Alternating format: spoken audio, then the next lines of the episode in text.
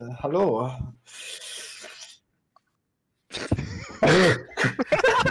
das war echt laut. Das hat man noch gehört. Was haben wir da für was? Ach, nichts, nichts. ja, äh, äh, alles ready, oder wie? Ja, also ich bin ready. Ich weiß nicht, wie es dir geht, aber. Oh, yeah. Jawohl. Ja, dann, äh, es ist zwar gerade, glaube ich, keiner da, aber hallo, hallo, hallo. Ähm, zu der dritten Folge unseres Nanacast Podcasts.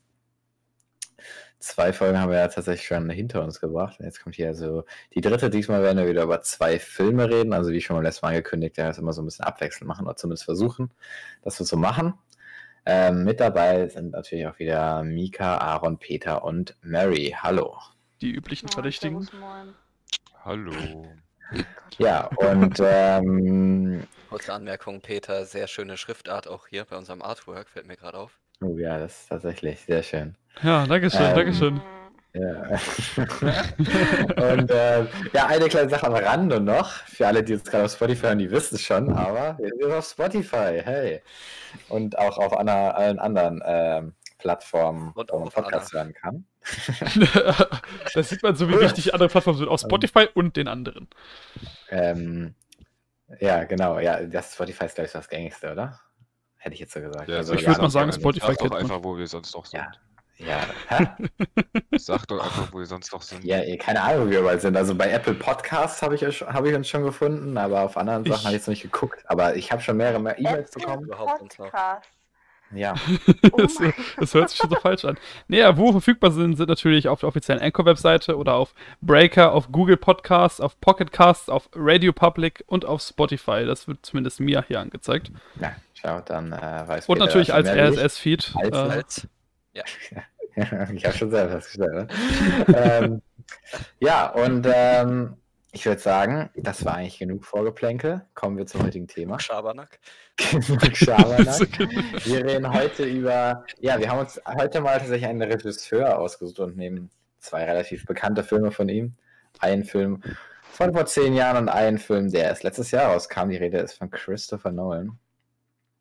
Und Inception ähm, ist elf Jahre her, aber ja. Elf Jahre, stimmt, wir haben schon 2021. geht auf die elf Jahre zu, ja. Die Zeit vergeht, die Zeit vergeht. Naja, äh, wir fangen also auch direkt einfach mit Inception an. Wir werden dann so ein bisschen die Filme analysieren und dann noch so ein bisschen schauen, wie hat er sich eigentlich äh, jetzt entwickelt in diesen zehn Jahren oder hat er sich überhaupt entwickelt? ähm, ich hoffe doch mal schon. 10 Years Challenge. Fangen wir mal mit Inception an. Und ähm, ja, hat irgendwer von euch den damals im Kino schon geguckt? Ja, klar, vor elf. Jahren? ja, theoretisch. Der ist Vor elf Jahren war ich acht. Ich glaube, meine Eltern hätten mich mit acht nicht in einen Film wie Inception gelassen. Naja, so brutal ist der jetzt ja nicht. Ne? Der ist Also, auch zwölf. Meine Eltern waren da sehr streng. Ich, ich war Ich habe damals. tatsächlich das erste Mal mit elf auf Blu-ray gesehen, aber da habe ich nichts gecheckt. Ehrlich gesagt. ja, das ist interessant. Das sagen ja viele. Also ich habe den Film, wo ich ihn das erste Mal geguckt habe, boah, wann war das ja? Ich glaube, das war vor äh, sechs Jahren oder was. Aber da habe ich den eigentlich schon ganz gut verstanden. So. Also ich habe irgendwie nie so ganz die Probleme nachvollziehen können, die viele Leute in dem Film haben, weil ich finde den eigentlich nicht so kompliziert, wie viele tun. Es war ja- Jetzt auch nicht mehr. Es war ja, glaube ich, in Ja. Japan oder so war das, wo die ja im Kino oder halt auch dann, ähm, wenn die den Film im Fernsehen ausstrahlen, dass sie dann irgendwo in einem, in einem, in der Ecke quasi eine Zahl hingeschrieben haben, in welcher Traumebene die sich gerade befinden, weil das anscheinend zu confusing war. Also fuck? so weit ist es schon gegangen. eine kurze Inhaltsangabe gegeben, haben wir das nicht vergessen? Achso, äh, ja, die habe ich jetzt gar keine Für die. Leute, die Inception noch nicht kennen. Da. Ja da werde ich jetzt einfach ganz dreist die äh, Google äh, Ding vorlesen. Dank, oh mein Gott. Top vorbereitet hier wieder. Dank modernster Technologie ist es in naher Zukunft möglich, in Träume und somit in das Unterbewusstsein von Menschen einzusteigen. Das Einsteigen bedeutet mithin auch die Möglichkeit des Diebstahls fremder und bisher ureigenster Ideen. Ein Meisterdieb auf dem neuesten Gebiet der Filmspionage ist Dom Cobb, gespielt von Leonardo DiCaprio, was ihn nicht nur im positiven Sinne zu einem besonders gefragten Mann macht. Um endlich wieder ein normales Leben führen zu können, muss er nur noch den einen letzten Job erledigen. Ja. Und, Also ähm, vorlesen kannst du. Eika wird dir 10 von 10 Eika geben. wäre stolz. Ja. Wie gesagt, der Film. Die Leute haben ähm, jetzt keine Ahnung, wer Eika ist, wovon wir gerade reden, aber ja, Sorry. genau. Ähm, ja, ähm, wie gesagt, der Film ist also von Christopher Nolan, Kamera ist von Wally Pfister. Und der Film ist auf jeden Fall, was die Besetzung angeht, ja, vollgepumpt mit Starbesetzung. Also, wie gesagt, Leonardo DiCaprio in der Hauptrolle. Wir haben noch Joseph Gordon-Levitt, Tom Hardy, Killian Murphy, Elliot äh, Page, äh, Michael Caine. Der sowieso Cotillard. genau. Also wir haben äh, hier einige äh, hochrangige Schauspieler dabei. Und da fange ich einfach auch. Wollen wir nicht auch die, äh, die, unsere Meinung noch kurz dazu sagen? Nee, das, sonst wiederholen wir uns wieder so. Das kommt jetzt ja eh durch. Das habe ich doch eben Das, gesagt. das geht, das geht, das Äh, geht, das geht gleich los, genau. Ja, genau. Ich hätte jetzt direkt einsteigen. Ich würde einfach direkt auch beim Cast anfangen. Ähm, wie fandet ihr die Schauspielleistung? Grandios. Durch die Bank. Sehr, sehr gut. Ja. Ähm, ich, Ähm, da, da ganz kurz dazu muss ich eins erwähnen. Seitdem Aaron mich auf Tom Hardy aufmerksam gemacht hat, verstehe ich Aarons Simpen für Tom Hardy. Der Film ist einerseits gemeint, weil ich generell für jeden dieser Schauspieler unglaublich simpel. Aaron wurde gerade geoutet. Alle haben durchgehend weg eine sehr gute Schauspielleistung meiner Meinung nach hingelegt. Ja. Okay. Ähm, Ähm, Ich- ich ich habe mal was. Interessantes dazu zu sagen, sorry. Und zwar, ähm, auch wenn ich die Schauspielerleistung durch die Bank mich grandios fand in dem Film, ich habe allen Leuten das abgekauft, finde ich die ähm, Marion Cotillard, die ja seine äh, Frau gespielt hat, ähm, auch so genial wie sie in Inception war. Ich finde, bis zu The Dark Knight Rises, zwei Jahre später, hat sie sich nicht wirklich weiterentwickelt. Ich gehe, ich, ähm, ja, referiere da auf die Todesszene von ihr in The Dark Knight Rises, wer sich an die noch erinnern kann. Sie hat sich dafür auch öffentlich entschuldigt. Ja, aber es geht bei uns jetzt um Inception und nicht Dark Knight Rises, deswegen. Ja, da hast du recht. Ja, au außer du sagst jetzt, dass halt in Inception äh, halt eine gleichwertig schlechte schauspielerische Leistung. Nein, Fall überhaupt nicht.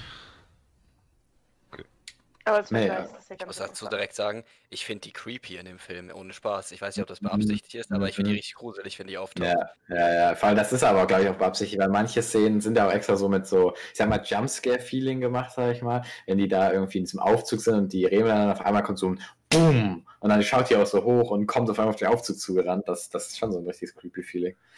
Sie Das ist aber also- schon beabsichtigt, glaube ich.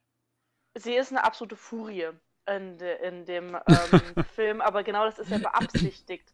Und so, ich finde es halt aber trotz, was ich aber sehr gut finde, diese zwei, drei Szenen, diese ganz kurzen Szenen, in denen sie normal ist, in denen man die Lebe, noch Lebende zeigt, die noch nicht diesen Gedankenintus hatte, als die im Limbus waren und kurz bevor waren, sich umzubringen. Diese zwei, drei, drei, zwei, drei schmal, Small Scenes, wo die sane waren diese Szenen habe ich hier unglaublich abgekauft und diesen Szenen ist mir unglaublich sympathisch vorgekommen, was diesen Wandel, wie sie jetzt in Anführungszeichen als Imagin im, Ima Imagination, ich krieg's halt in Deutsch, Imaginären. Imagination, Imagination ist oder wie sie damals früher war. Diesen Kontrast schafft, schafft sie nur mit Milliszenen gut darzustellen und dafür hat sie meinen größten Respekt.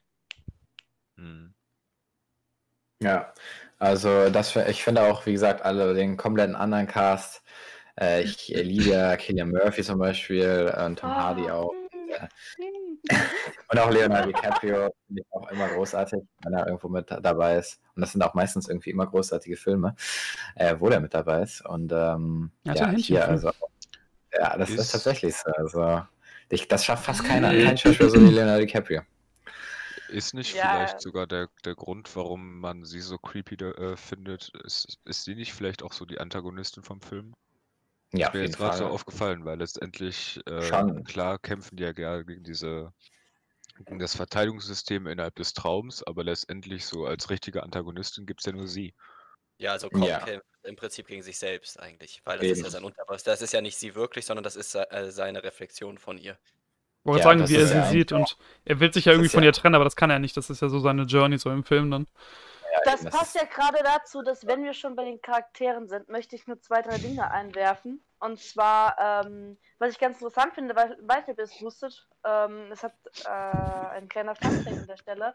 Und zwar Cobb, der Name, kommt aus de, einer der Filme von Christopher Nolan vom Following und war der Name sein des Diebes in dem Film. Das war sein erster Film und der Name des Diebes hieß, hieß Cobb. Und das finde ich ganz geil nach dem Motto, weil ähm, an die ersten Filme und auch an den Dieb angespielt. Mort ist ähm, vom französischen bedeutet bad, also bedeutet böse.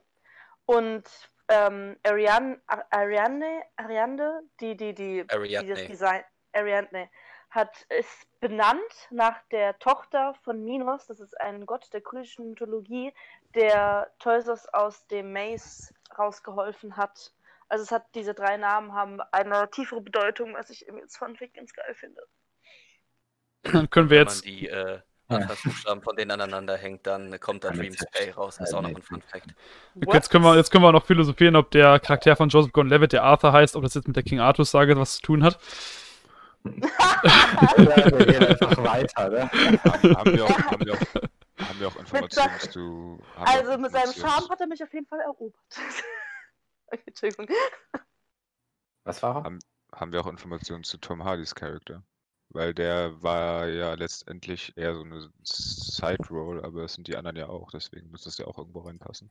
Ja, das ich ist, das ist ein Kritikpunkt, auf den ich gleich noch kommen möchte. Außer, dass die Rolle sassy as fuck ist und ich es liebe. Jo, der nächste Punkt dann. äh, Ja, ne, ähm, Überleitung. Gelenke Überleitung. Nee, aber tatsächlich, ähm, wenn ich hier jetzt zum Beispiel auch schon wieder dieses Bild sehe, ich schaue den Podcast gerade auch so ein bisschen nebenbei, ähm, muss man Gibt's auch viel zu sehen. Da gibt es äh, viel zu sehen schon wieder. Nee. Aber ähm, ja, du hast schon angesprochen, Wally Fist hat den Oscar bekommen für seine Kameraarbeit in dem Film und das äh, finde ich auch sehr gerechtfertigt. Es ist einfach ähm, ja, von vorne bis hinten, was die Bilder angeht, ein klassischer Christopher Nolan-Film. Das ist das, was Christopher Schade, Nolan gut kann. als, Anmerk als Anmerkung schade, dass äh, Wally Pfister äh, als Kameramann aufgehört hat und Regisseur werden wollte. Das war keine gute Entscheidung von ihm. Naja, aber ich Ja, finde halt, das, was er gemacht hat, finde ich halt grandios. Vor allem, wenn ich jetzt an die, äh, ähm, wenn ich an Inception denke, denke ich immer an die Szene, wo der Charakter von Elliot Page das erste Mal in einem Traum ist und anfängt, Träume Mhm. quasi zu verändern, wo dann dieser, diese Stadt sich quasi einmal so biegt und dann wie so ein Dach da quasi drauf wird. Das ist dieser, dieses riesige Bild in diesem One-Take. Oh, Das- findet ihr das- das eigentlich, findet ihr das kreativ oder findet ihr das ein bisschen billig? Da habe ich viele Meinungen darüber gehört, die die Träume erklären, wie man Träume verändern kann, dass manche es etwas billig fanden, dass sie mit nur solchen Ich finde es ich find's nicht billig, aber ich finde, das Potenzial ist nicht ausgeschöpft, aber dazu komme ich später zu. Okay. Ähm, ich glaube, das passt jetzt noch gerade zu dem, was Sebastian, das, was äh, Peter gesagt hat, weil ähm, ich wollte kurz auf die Oscar-Nominierungen und auf die gewonnenen Oscars von Inception eingehen. Die haben einmal die besten VFX gewonnen. Äh, VFX-Supervisor war übrigens Paul Franklin. Beste Kamera, äh, bester Ton und bester Tonschnitt. Nominiert, aber nicht gewonnen haben sie den besten Film, äh, bestes Originaldrehbuch, beste Filmmusik und bestes Szenenbild. Bester Film war, glaube ich, Alice in Wonderland. Nee, King's Speech. Stimmt, King's Speech. Ja, stimmt, beste Filmmusik hat Alice in Wonderland, glaube ich. Nee, nee, nee, da meinst du auch. Nee, Szenen, Szenenbild. Szenenbild hat das, ja. Ja, aber ich, Musik, Musik hat äh, Social Network, hast du gesagt. genau, äh, das fand ich sehr fragwürdig. Ich glaube, da hat man äh, Diese Musik Dem-. Ja, da hat man, ja, ich finde, man hat äh, hier, wie heißt der, Hans Zimmer da einen Oscar geklaut eigentlich, weil ähm, die Mhm. Filmmusik von Inception hat halt eigentlich so ziemlich alle Trailer, die danach kamen, geformt mit diesen. Ja. Ähm, Man, Ja, muss, aber, ja, man muss aber auch sagen, dass die Oscars ein bisschen politisch auch angehaucht sind. Ja, eben das und äh, aber bei der Musik, da muss ich immer wieder an die Letz-, an die Endszene denken. Da kriege ich jedes Mal wieder Gänsehaut, wenn dann die Mucke da so reinballert und dann da noch die letzte Kamerafahrt auf den äh, Kreisel ist, der sich dann, dann noch so am Drehen ist. Und das Ja, dann das so ist genau so ausfadet. Das, ah, Hm. Das ist die sehr bekannte Szene, wo die Musik sehr gut ist, aber wo, eh- wo mir die Musik sehr im Kopf bleibt, ist, ähm, wo der Killian Murphy, der Charakter von Killian Murphy, seinem Vater begegnet und der Vater so sagt, äh, I was disappointed because you've tried und dann droppt auch so die Musik in so einem bestimmten Punkt. Das ist auch wirklich ja, krass. das ist auch, ja. Ähm, ich habe einen interessanten Punkt. Ich, ich habe einen interessanten Punkt, äh, einen Punkt zum Ansprechen, der auch wahrscheinlich für ein bisschen Kontroverse sorgen wird, und zwar die Exposition. Weil, wenn es Kritikpunkte an Inception gibt, dann wird gesagt, dass die Exposition äh, zu viel ist und ungelenkt behandelt wird. Was denkt ihr davon? Darf ich dich da kurz korrigieren, warte, wenn es eine Kritik an Nolan gibt? Ja, oder, oder an Nolan. Aber ich finde in Inception, aber ich finde in Inception ist es äh, am stärksten. würdest du bitte kurz den Zuschauern, die jetzt vielleicht nicht äh, sich nicht so mit Film auseinandersetzen, kurz erklären, was Exposition ist? Weil Ja, eine Exposition ist quasi mehr oder weniger halt einfach eine Erklärung. eine, eine Erklärung, zum Beispiel eine Exposition ist zum Beispiel, wenn man Charaktere einführt, die man vorher noch nicht kennt, damit man weiß, mit was man es zu tun hat. Und Inception hat halt eine sehr äh, kreative Idee, die viel Erklärung benötigt, was natürlich halt nicht schlimm ist im ersten Sinne, aber ähm, dem Film wird äh, oft vorgeworfen, dass er zu ungelenk und zu lange erklärt. Ja, aber wenn also wenn ich persönlich finde, im Vergleich zu Tenet, dass wir dann später drauf kommen, ähm, finde ich, haben sie es in Tenet haben sie es nicht so gemacht und bei Tenet, also ich bin nach dem ersten Mal Inception rausgegangen, habe das Gefühl, ich habe es verstanden. Klar, beim zweiten Mal habe ich dann noch mehr mehr erfahren, aber beim ersten Mal war ich schon gut dabei. Und deswegen, ich hab's verstehst du, wenn du den öfters guckst, denkst du dir so, ja, Gott im Himmel, ich hab's verstanden. Aber beim ersten Mal gucken, finde ich es gar nicht mal so kacke, dass sie das übererklärt haben, Anführungszeichen. Ich finde es eigentlich ganz gut. Ich finde tatsächlich auch, dass, äh, gleich aber, äh, dass äh, teilweise die Expositionsszenen halt extrem cool gemacht sind, weil ich finde zum Beispiel ähm, die ganze Expeditionsszene mit Ariadne, ja. die komplette, also von den Café-Szenen, wo die da durchlaufen. Erstens finde ich das richtig geil, weil das richtig relatable ist, weil man weiß nie äh, beim Traum, wenn man da ankommt, oder wenn man das, wenn man irgendwie äh, im Traum stirbt, dass man aufwacht und so Sachen. Das finde ich immer, das fand ich immer ganz cool eigentlich, weil das ist halt tatsächlich so, wenn man drüber nachdenkt. Ähm, und da finde ich halt auch visuell die Gestaltung von dieser Expositionsszene, das ist halt nicht langweilig, das ist einfach richtig cool gemacht und man braucht diese Exposition irgendwo, sonst versteht man nachher vieles nicht. Ähm, und ich finde so, das zum Beispiel ist eine richtig coole Expositionsszene, die ich auch überhaupt nicht schlimm finde. Ja, ich, ich wollte gerade ganz was allgemein dazu sagen zum Thema Nolans Exposition. Ich finde, ähm, er hat in den, in den, sagen wir, 80 Prozent seiner Filme äh, sind das solche Konzepte, die man vorher noch nicht so hatte. Und ich meine, wie soll man die anders erklären, als irgendwie den Dialog halt äh, mit reinzubringen? Weil ja. sonst versteht das ja niemand, was da abgeht, weil das vorher noch nie so hatte. Ein, es gibt nur einen, einen Film, wo ich das sehr kritisieren würde, das wäre Interstellar, aber das ist heute nicht unser Thema. Also ich finde bei in, ich finde in Inception ist die Exposition, wie Sebastian schon gesagt hat, halt durch die äh, interessanten Visuals eben ähm, nicht so schlimm, weil es halt auch die in Anführungszeichen krassesten Effekte hatte dass eben, als wäre das so eine Buchseite, was Peter eben schon gesagt hat, da die Welt sich so auftut und die dann im 90-Grad-Winkel da rüberlaufen können, dass die da äh, die, ähm, die äh, Brücke aus dem Licht schafft, auf, aber das, das sind ja keine Visuals, die dann irgendwo sind. Die laufen ja tatsächlich dann äh, im 90-Grad-Winkel dann theoretisch da hoch, oder beziehungsweise ändern ja die Perspektive ihrer Welt. Äh, da ist nicht halt irgendwie ähm, äh, dann irgendwie eine Brücke, die dann ist, sondern die gehen tatsächlich da drauf. Also die Leute ähm, interagieren tatsächlich mit den Effekten, die halt vorher animiert wurden. Und das ist halt auch in meiner Sicht eine von Nolans Stärken, eben den, äh, den, das Zusammenspiel von visuellen Effekten und praktischen Effekten, dass er, dass man halt den visuellen Effekt hat, wie halt diese äh, die Brücke gebaut wird, dass sie aber tatsächlich darauf gehen. Heißt, es es fällt halt nicht wirklich, also es fällt natürlich auf, dass es ein visueller Effekt ist, aber es ist gut, weil sie danach eben das praktisch gemacht haben, dass sie da tatsächlich über die äh, Dingens gehen. Ich würde auf visuelle Effekte am besten später eingehen, dass wir das ein bisschen, dass wir den roten Faden ein bisschen beibehalten. Weil ich ja, denke, das wird auch noch ein Thema sein, das wir auf jeden Fall aufgreifen werden, weil Effekte sind ja bei Nolan immer ein sehr interessantes Thema. Ähm, ja, aber Leute, lasst mich noch was zur Exposition ja? sagen. Ähm, wenn ich mich jetzt noch schnell dran erinnere, weil du mich jetzt rausgebracht hast. Ähm, ja, ich finde es schwer zu sagen, dass die Exposition eben zu, zu viel ist, wenn halt so viel erklärt wird, wenn es aber halt mindestens genau, äh, wenn es halt so viele Leute gibt, die aus Inception halt rausgehen und sagen, nach dem ersten Mal habe ich es nicht verstanden. Weil dann war es ja irgendwie anscheinend dann doch zu wenig Erklärung, äh, sonst hätten die Leute es ja mm. verstanden. Es geht halt darum, du kannst theoretisch auch, sagen wir mal so, wenn du ein schlechtes Drehbuch zum Beispiel hast, dann kannst du so viel erklären, wie du willst. Es bringt nichts. Das ist genauso wie ein schlechter Nachhilfelehrer, der dir erklärt und erklärt, aber die ganze Zeit so beschissen erklärt, dass du es trotzdem nicht verstehst.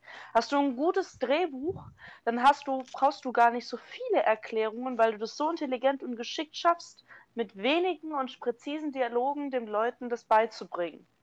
Ähm, und das ähm, war auch wahrscheinlich auch ein Kritikpunkt bei Inception, dass es die, das Gefühl gegeben hat, dass Nolan sich selbst nicht so wirklich sicher war und immer und immer und immer wieder daran erinnern musste, worum sein Film eigentlich geht. Das ist halt Das ist Ganz wichtig ist ja auch, dass äh, man nicht nur Dialoge zur Exposition nutzen kann. Das ist eigentlich eher das Problem, was die Leute mit Nolan haben. Weil das halt eher dann Tell und äh, Telling ist und kein Showing. Weil man sagt ja immer Show, don't tell im Prinzip beim Film. Ja, aber in Genau. meinen Augen hat das eben in Inception mit einem Hybrid halt gemacht, dass es halt auf der einen Seite erklärt wurde, aber die laufen da ja auch rum. Und ich finde, es ist eben nicht nur Showing und Telling von der Welt generell, weil sie das aber halt auch, weil man eben sieht, was möglich ist theoretisch. Und man, das ist halt, er, er macht es halt theoretisch auf beide Art und Weisen. Weil äh, der Charakter von Leonardo DiCaprio sagt eben, ja, hier die, äh, die äh, Menschen, die in diesem Traum hier leben, die werden aggressiv, wenn du zu viel veränderst, aber du siehst dann tatsächlich auch, wie sie aggressiv werden und es wird halt nicht einfach nur gesagt. Und ich finde, das ist für mich ein Hybrid aus beidem, was aber dadurch funktioniert, dass es halt nicht, äh, dass es nicht einfach nur erzählt wird, sondern dass man es eben auch sieht und die Visuals auch eben interessant sind. Und ähm, ja, Ich würde da, ähm, ich da zum Schluss zu der Exposition noch ein Wort verlieren, denn ich habe ja bis jetzt äh, ja durch die Bank Positives von euch gehört, dass auch wenn die Exposition sehr viel war, da habt ihr ja gesagt, dass es auch nötig war und dass es euch nicht gestört hat. Ähm, ich persönlich finde es nicht schlimm, also Inception hat viel Exposition, das braucht der Film auch, das äh, prangere ich auch nicht an. Ähm, ich finde aber, dass die Exposition an manchen Stellen ein bisschen ungelenk gehalten wurde. Das, damit meine ich, dass quasi die Spannung oder Dramaturgie einer Szene dass, dass eine Szene quasi einfach stoppt, damit die Charaktere eben erklären können, was passiert und dann geht die Szene erst weiter.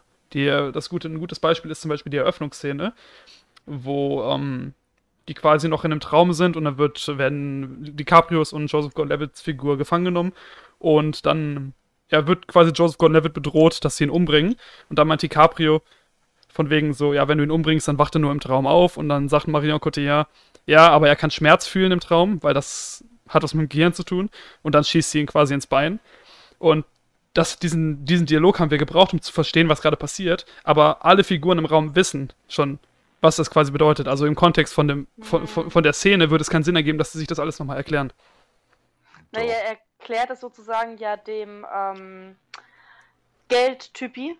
Ich kann mir den Namen nicht merken, weil der ja auch in dem Raum ist und der weiß es ja noch nicht. Nee, er erklärt es ja seiner, seiner Frau, weil seine Frau heilt mir die Knarre an den Kopf.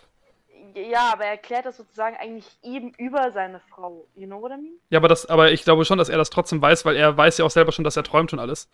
Deswegen. aber Er ist ja mit der, mit der, mit der, mit der, mit, mit dem, mit dem Konzept bekannt von Träumen und sowas. Aber ich finde, das ist halt nicht, das ist halt keine wirkliche Erklärung und ich finde, das funktioniert halt auch, weil die Sätze halt auch funktionieren würden, wenn man davon ausgeht, dass halt alle Leute im Raum das wissen. Weil ich meine, was wäre, wenn man die Erklärung weglassen würde? Dann würde halt, ja, wenn du, äh, wenn du ihn umbringst, dann, ich meine, das ist ja auch schon eine Erklärung, dann darfst du das nicht sagen. Ja, klar, ja, Aber dann würde ich würde gar nichts ja- sagen. Es ist aber ein ganz normaler Dialog. Ich meine, dann, dann sagt DiCaprio nichts und aus dem Nichts schießt er dann plötzlich ins Bein oder was. Nee, ich Das macht sage, ja, das macht keinen Sinn für mich. Deswegen finde ich es halt keine richtige Exposition, sondern einfach ein Dialog, der halt auch erklärt, aber halt keine 0815 äh, Exposition, die man jetzt dafür eben äh, Dinge sollte. Und ich finde, das fällt auch erst auf, wenn man es zwei, dreimal gesehen hat, weil beim dritten Mal sehen ist, ist mir auch auf den Sack gegangen, dass eben der, der jüngeren Schauspielerin die ganze Zeit erklärt wird, wie die Welt funktioniert. Aber beim ersten Mal sehen ist es mir gar nicht als Exposition aufgefallen. Und äh, zweitens ist es mir halt auch zugute gekommen. mhm. Äh, ich finde Ja. aber auch den Satz nicht so komisch jetzt. Also, weil, ich meine, selbst wenn alle das wissen und sie hält ihm die Waffe an den Kopf, dann finde ich das jetzt nicht so abwegig zu sagen, ja, warum willst du denn erschießen? Der wacht doch sowieso nur auf. Also, das ist jetzt nicht so, das würde man auch in Real Life sagen, meiner Meinung nach, selbst wenn man das weiß. Ja, Mhm. er, er versucht ja dann seinen, äh, seinen Partner erstens dadurch zu retten, eben, dass man, dass man ihm dann halt sagt, von wegen, äh, ja, erschieß ihn doch, dann ist das ja so ein Bluff.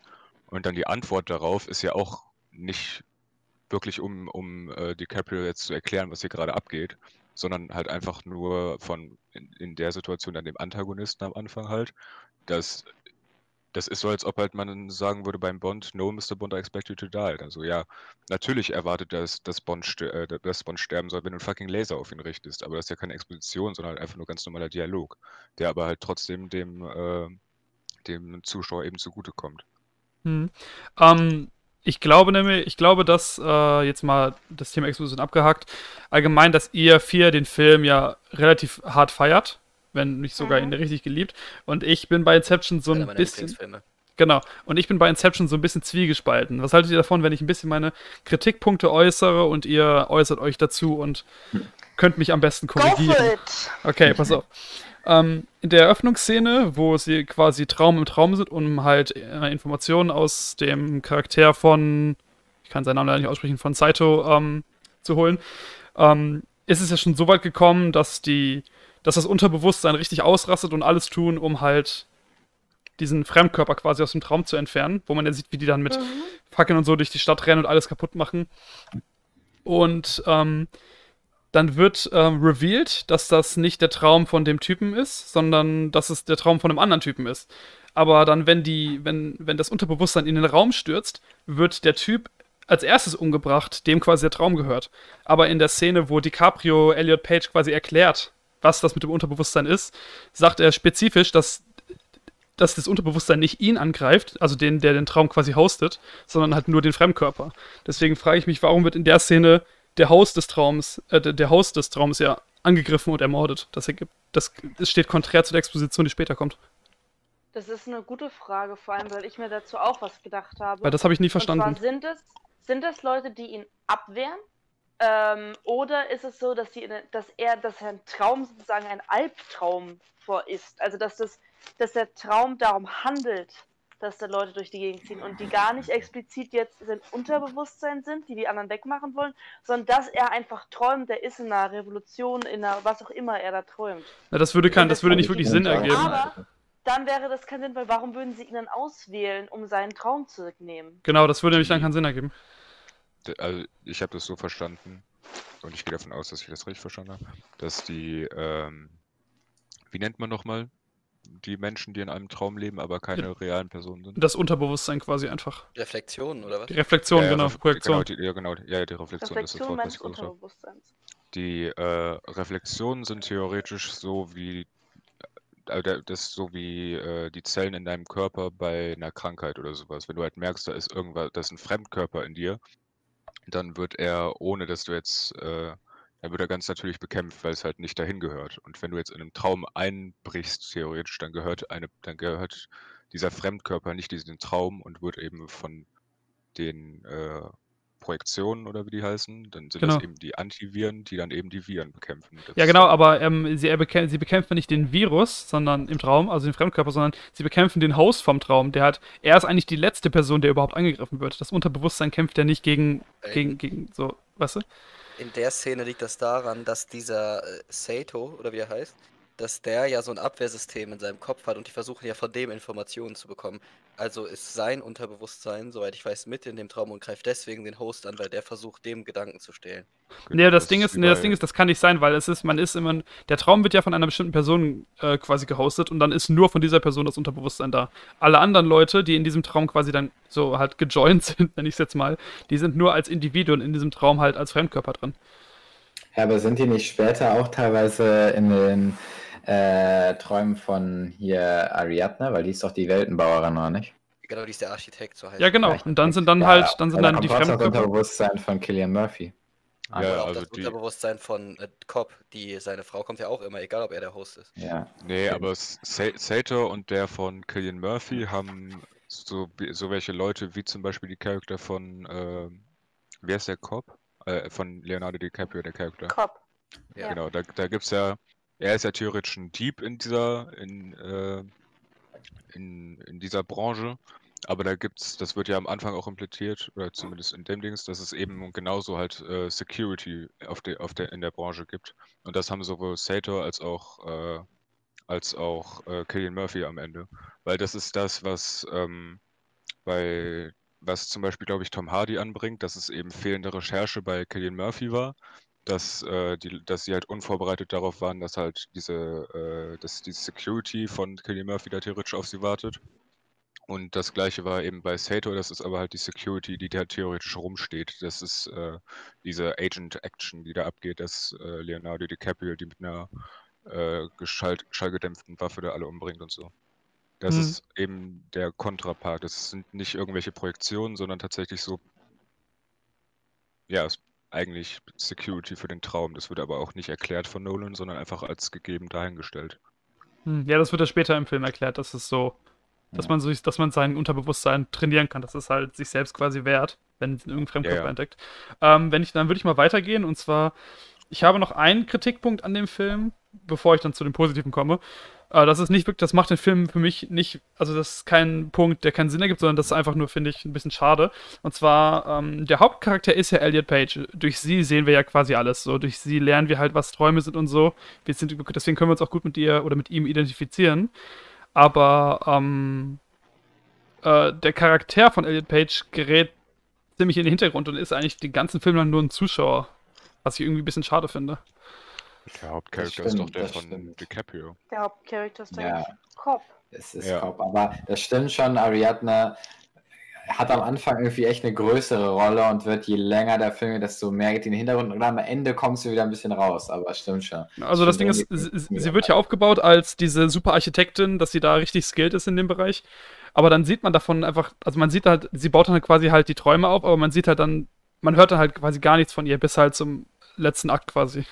Ja. Wobei das mit dem das Träume war- bauen, das mit den Träumen bauen habe ich ja eh schon, da hatten wir eh schon drüber gesprochen. Also meiner Meinung nach würde das ja das äh, Subjekt vom Träumen quasi ablenken, wenn die auf einmal da irgendwelchen komischen Shit baut, so wie sie das in dieser Testphase macht. Ja. Weil da den Leuten klar wird, dass sie im Träumen sind und dadurch würden sie dann unruhig werden, aufwachen, der Traum wird instabil, pipapo. Deswegen macht sie ja dann nichts richtig krasses, weil das soll ja alles so sein, alles Dass er denkt, dass es realistisch real. Weil Das ein Und das allein ist ja schon richtig krass.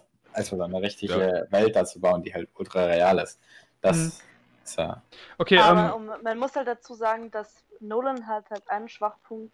Charakter und Charakterentwicklung kommt immer zu kurz und das heißt, wenn Charaktere am Anfang präsenter waren, dann ist es trauriger, weil sie weniger präsent sind, äh, ist es halt einfach Nolans Schwäche, Charaktere nicht auszubauen. Ich, ich Ich finde, finde aber in Inception Und da ist Inception noch einer-. Genau, da ist Inception einer eigentlich trotzdem, sie sind, Inception hat einen Film, wo die Charaktere von Nolan mit am stärksten ausgebaut sind und trotzdem sind sie schwach. Mm, Das ist- also erstens, das- das ist, das ist, das ist diskutabel und zweitens macht es gar keinen. Sinn. Ja, ist es ja. Äh, aber da können wir, das, ich glaube, es macht mehr Sinn, darüber in Tenet zu reden. Äh, gleich später. genau, da würden, da würden wir Aber- gleich, gleich zu kommen. Ja, äh, warte, was, Peter, was hast du noch davor gesagt? Das ist jetzt mit dir rausgebracht worden. Ähm, Ich weiß nicht. ja, dein Kritik. Ah ja, Ach so. äh, dass ihr, dass ihr Charakter eben im, dass, dass sie da so einen Durchhänger hat, äh, ist halt ein Negativpunkt, wenn man eben wenn man eben davon ausgeht, dass sie halt eine größere Rolle spielt. Letztendlich macht es aber von der Story her null Sinn, wenn sie einen größeren, äh, größeren Part in der Operation halten würde, weil ursprünglich war noch nicht mehr geplant, dass sie mitkommt. Weil sie war, sie, sie hat sich da ja selbst, sie selbst drauf gestanden und ist erzwungen, dass sie da mitkommt, weil der ursprüngliche Plan, Plan war von dem einen Typen, der auch bei Batman dabei gespielt, äh, der dann Robin wird, keine Ahnung, wie der heißt. Joseph Gordon-Levitt, ja. Genau. Äh, äh, der war ja in der Operation, äh, in der Operation, genauso wie Tom Hardys Charakter, weil der ja dann die Reflexion von dem Onkel macht und Leonardo DiCaprio selbst. Und ursprünglich war kein Plan in diesem Dingens und genau Sator und sie waren weder vorgesehen noch irgendwie necessary für den ganzen Plan. Und äh, ich finde, es erzählt halt, äh, ich finde Inception erzählt halt zwei Geschichten. Einmal äh, halt dieses eher in die Richtung Action, also nicht zwei Geschichten, aber es geht in die eine Richtung eher so ein bisschen actionmäßig, von wegen, äh, dass es halt von diesen Träumen erzählt, aber auf der anderen Seite auch eine sehr persönliche Geschichte von äh, Leonardo DiCaprios Charakter. Und da Mhm. in, und in dem Strang erzählt sie eben, äh, ist sie, ist ihr Charakter eben eine ziemlich große Rolle, weil sie dann ja eben äh, ihn von der Frau wegbringt, äh, die Konfrontation mit der Frau noch Dings. Wenn man den Zeitstrang äh, wenn man diesen Strang dann eben äh, betrachtet, ist, spielt er eine sehr große Rolle in der Geschichte. Aber im zweiten nicht, also in dem Traum- und Action-Dingens nicht, aber da macht es auch keinen Sinn. Ähm, ich hätte noch, ähm, mir ist gerade noch ein Kritikpunkt eingefallen, wo ich äh, glaube, dass der Film da vielleicht etwas mehr Potenzial gehabt hätte, zumindest aus meiner Sicht. Und zwar, ich finde, die Kreativität ähm, von freiem Träumen wurde nicht ganz ausgenutzt. Es gibt zum Beispiel eine Szene, wo Tom Hardy zu Joseph Gordon-Levitt sagt, von wegen, hab keine Angst von was Größeres, von, von was Größerem zu träumen und dann hat er auf einmal so einen riesigen Granatwerfer in der Hand. Das war der beste Satz des Films. naja, und auf Das jeden ist so gut gewesen. Ja, genau, aber da, aber da, aber da frage ich mich, dann sind ja anscheinend die Möglichkeiten unbegrenzt, weil ja das, weil, weil du ja als Gehirn dann die Kontrolle hast. Und warum träumt man sich nicht einfach zum Beispiel einen riesigen Panzer da zum Beispiel hin? Zum Beispiel, wenn, man Weil sieht, dass die Projektion einen die angreift. Zielperson merken würde, dass, der, dass das ein Traum ist und nicht echt. Ja, genau. Aber man sieht ja, dass die Antiviren dann, die dann, ähm, also halt dann die, ähm, dass, wenn man halt dann trainiert wird, dass es halt so Antikörper gibt, die dann halt den, ähm, die anderen Antikörper halt irgendwie vernichten wollen, sieht man ja, dass das dann irgendwann trainierte Soldaten waren, auf Motorrädern und mit Waffen und alles und nicht mehr halt irgendwelche Bürger nur. Aber was sollen trainierte Soldaten mit Waffen gegen zum Beispiel einen 1000 Kilometer großen Panzer machen? So, das könnte man sich ja alles herbei. Nee, nee, ich meine damit, dass, dass die Inception dann nicht mehr möglich ist, weil dann merkt irgendwann der, dem der, Gedanke eingepflanzt werden soll, dass das halt alles nicht echt ist. Das muss ja so echt wie möglich wirken, damit er das glaubt. Und wenn sowas da Ja. drin passiert, dann merkt er halt, dass das keine Realität ist. Ja. Deswegen dasselbe, warum auch Ariadne da nicht irgendwelche geilen Bausachen macht. Die wisst ja schon, dass Aber- alles realistisch bleibt, damit er nie merkt, dass er träumt. Aber dann könnte man halt auch argumentieren, dass halt trotzdem, auch wenn es halt sehr realistisch gehalten ist, dass halt sehr viel weirder Shit quasi passiert. So, und da könnte man vielleicht denken, so, okay, das könnte jetzt vielleicht nicht äh, normal sein, wenn auf einmal irgendein riesiger Zug auf einmal durch die Innenstadt fährt. Oder Ja. sowas. Ja, gut, das ist tatsächlich was, das ist ja auch nicht geplant gewesen von denen. Und das hat aber, glaube ich, Killian Murphys Charakter noch nicht wirklich mitbekommen, deswegen war es ja schlimm. Und in der zweiten Traumebene weisen sie ihn ja sogar aktiv darauf hin, dass er träumt. Da machen die ja dieses, ich weiß gar nicht, wie die Taktik heißt, Mr. James oder irgendwie sowas, äh, wo ja Leonardo DiCaprios Charakter dann zu Killian Murphys Charakter hingeht und aktiv darauf aufmerksam macht, dass er gerade am Träumen ist und er quasi seine Leibgarde ist und ihn bewachen will.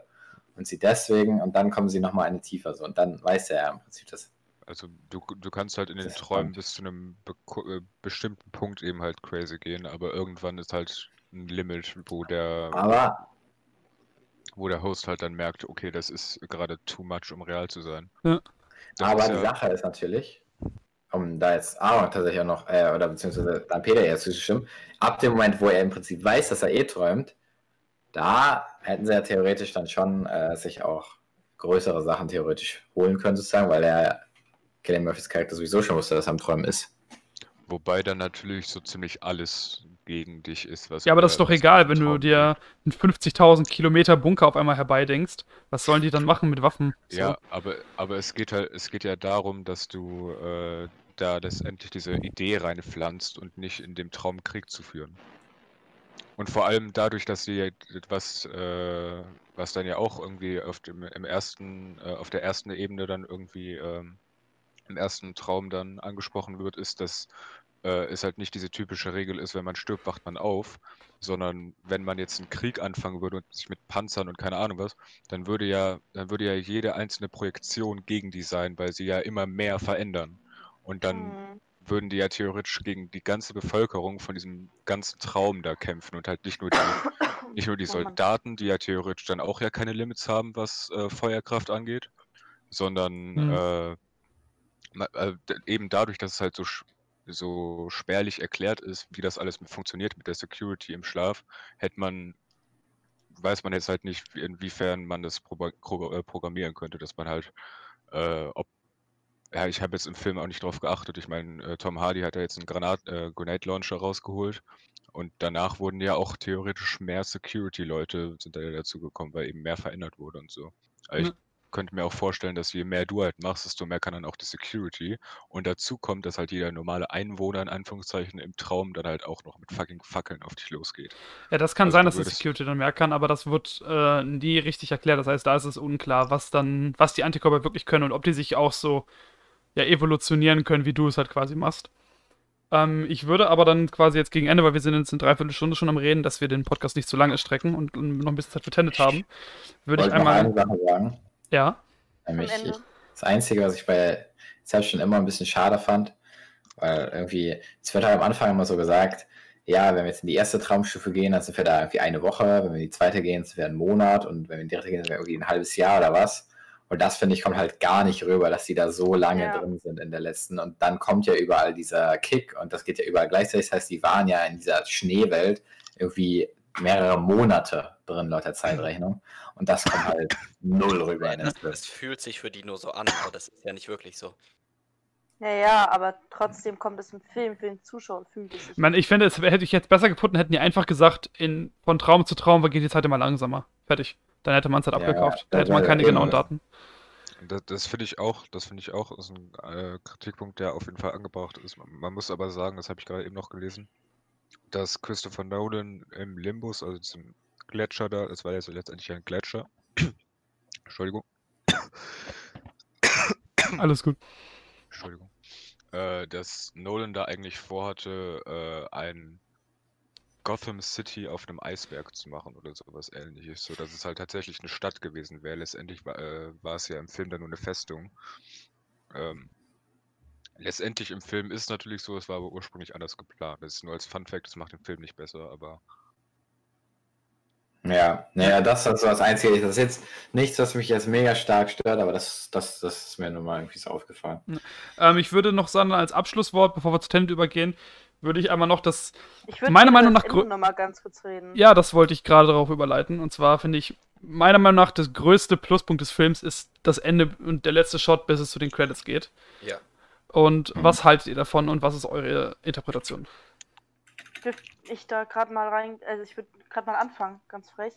Und zwar fand ich die Idee, ich habe am Anfang immer gedacht, ja, der schläft noch, einfach weil ich düstere Enden geiler finde und so mit den Gedanken geiler fand, dass er noch schläft und es nicht die Realität ist.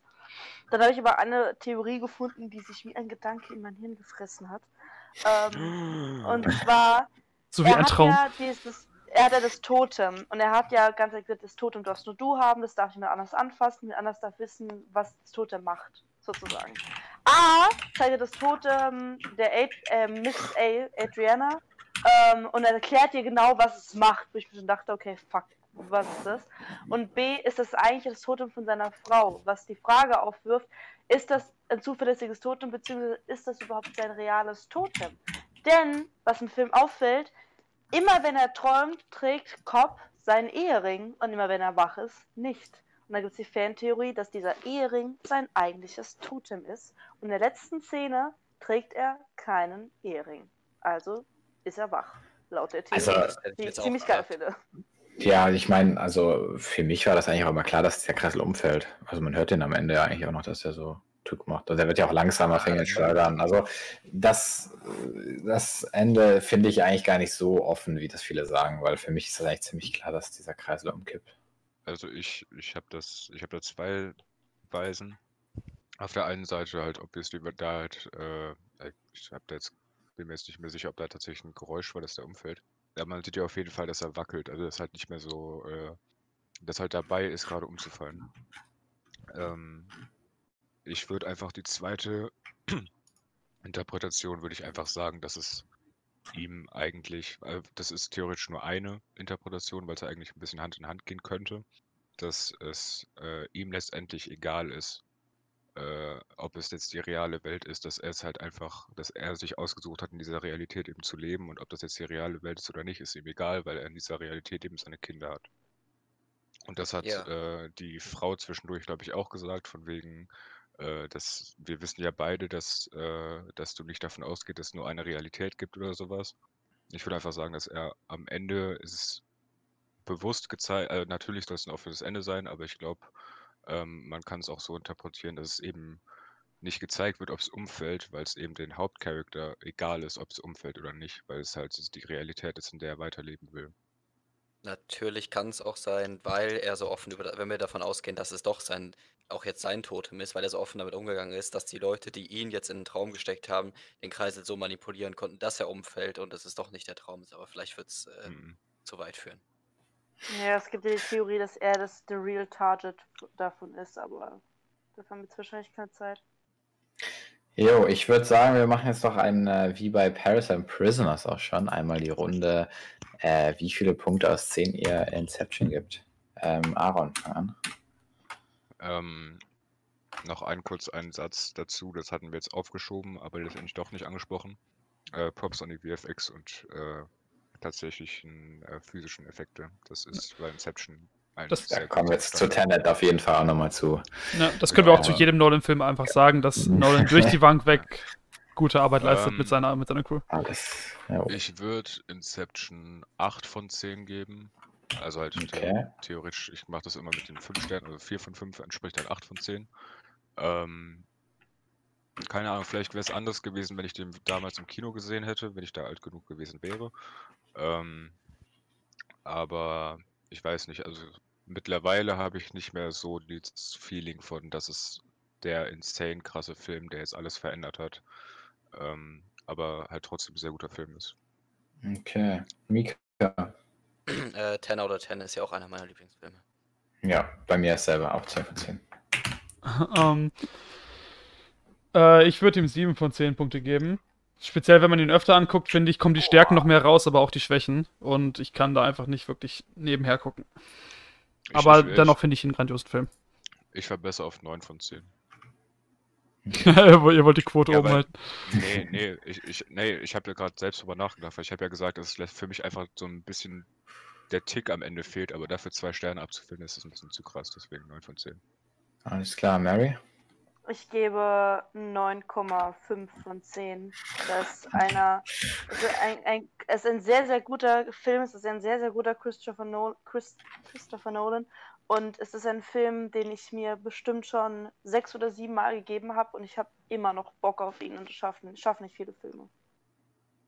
Ja, das heißt, nice. wir kommen auf eine Gesamtrating von äh, Oh, Mathe und 9,1. Sebastian. Sehr gut, 9,1. Der mit dem bayerischen Abi. Okay, ich wechsle mal die Was Szene. hast du gesagt? Okay, jetzt habe ich mich selbst. Was hast du gesagt? Wie viel haben wir? 9,1. Damit äh, nimmt es tatsächlich den ersten Platz und überholt Parasite. ja, Glückwunsch So, Inception. äh, Laut mir wärst du weit- weiter unten. äh, verdammt. Ähm, jetzt habe ich schon wieder keine Filmzusammenfassung. Naja, äh, wir, Ich- Shoutout. wir ähm, ja, ähm, wechseln also jetzt zum zweiten Film und springen mal eben zehn Jahre nach vorne. Während dieser Zeit kamen noch drei Nolan-Filme raus, wenn ich mich jetzt nicht ganz täusche, mit The Dark Knight Rises, Dunkirk und äh, beziehungsweise Interstellar und Dunkirk, um das hier in der richtigen Reihenfolge zu nennen.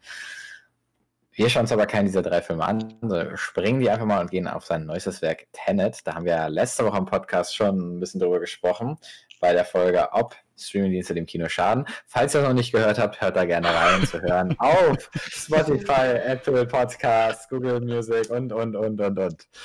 Einfach Nanacast eingeben, da findet ihr es. Oder natürlich hier auf YouTube, da sind die Podcast-Folgen auch Ist gut. So, genug der Werbung.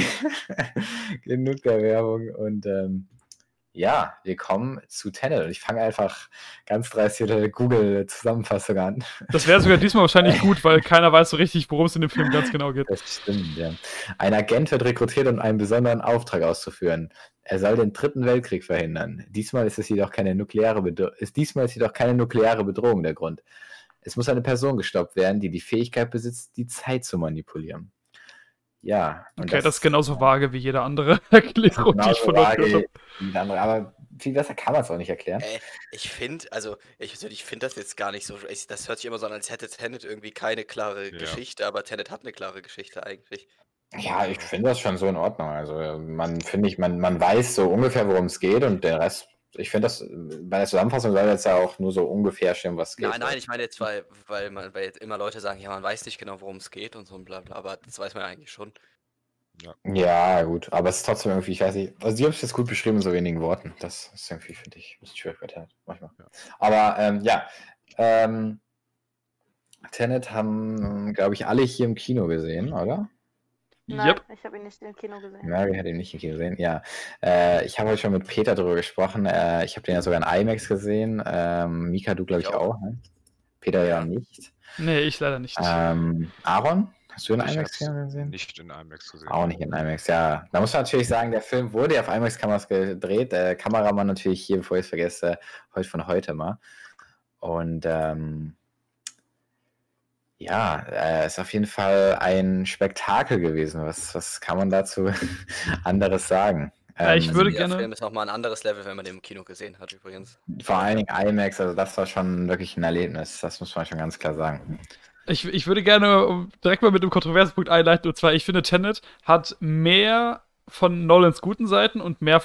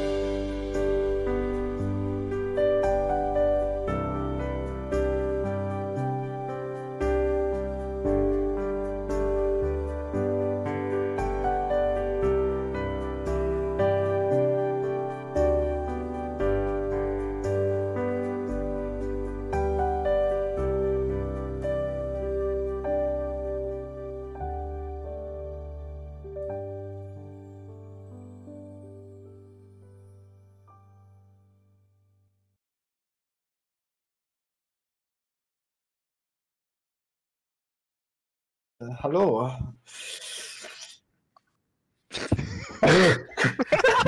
das war echt close.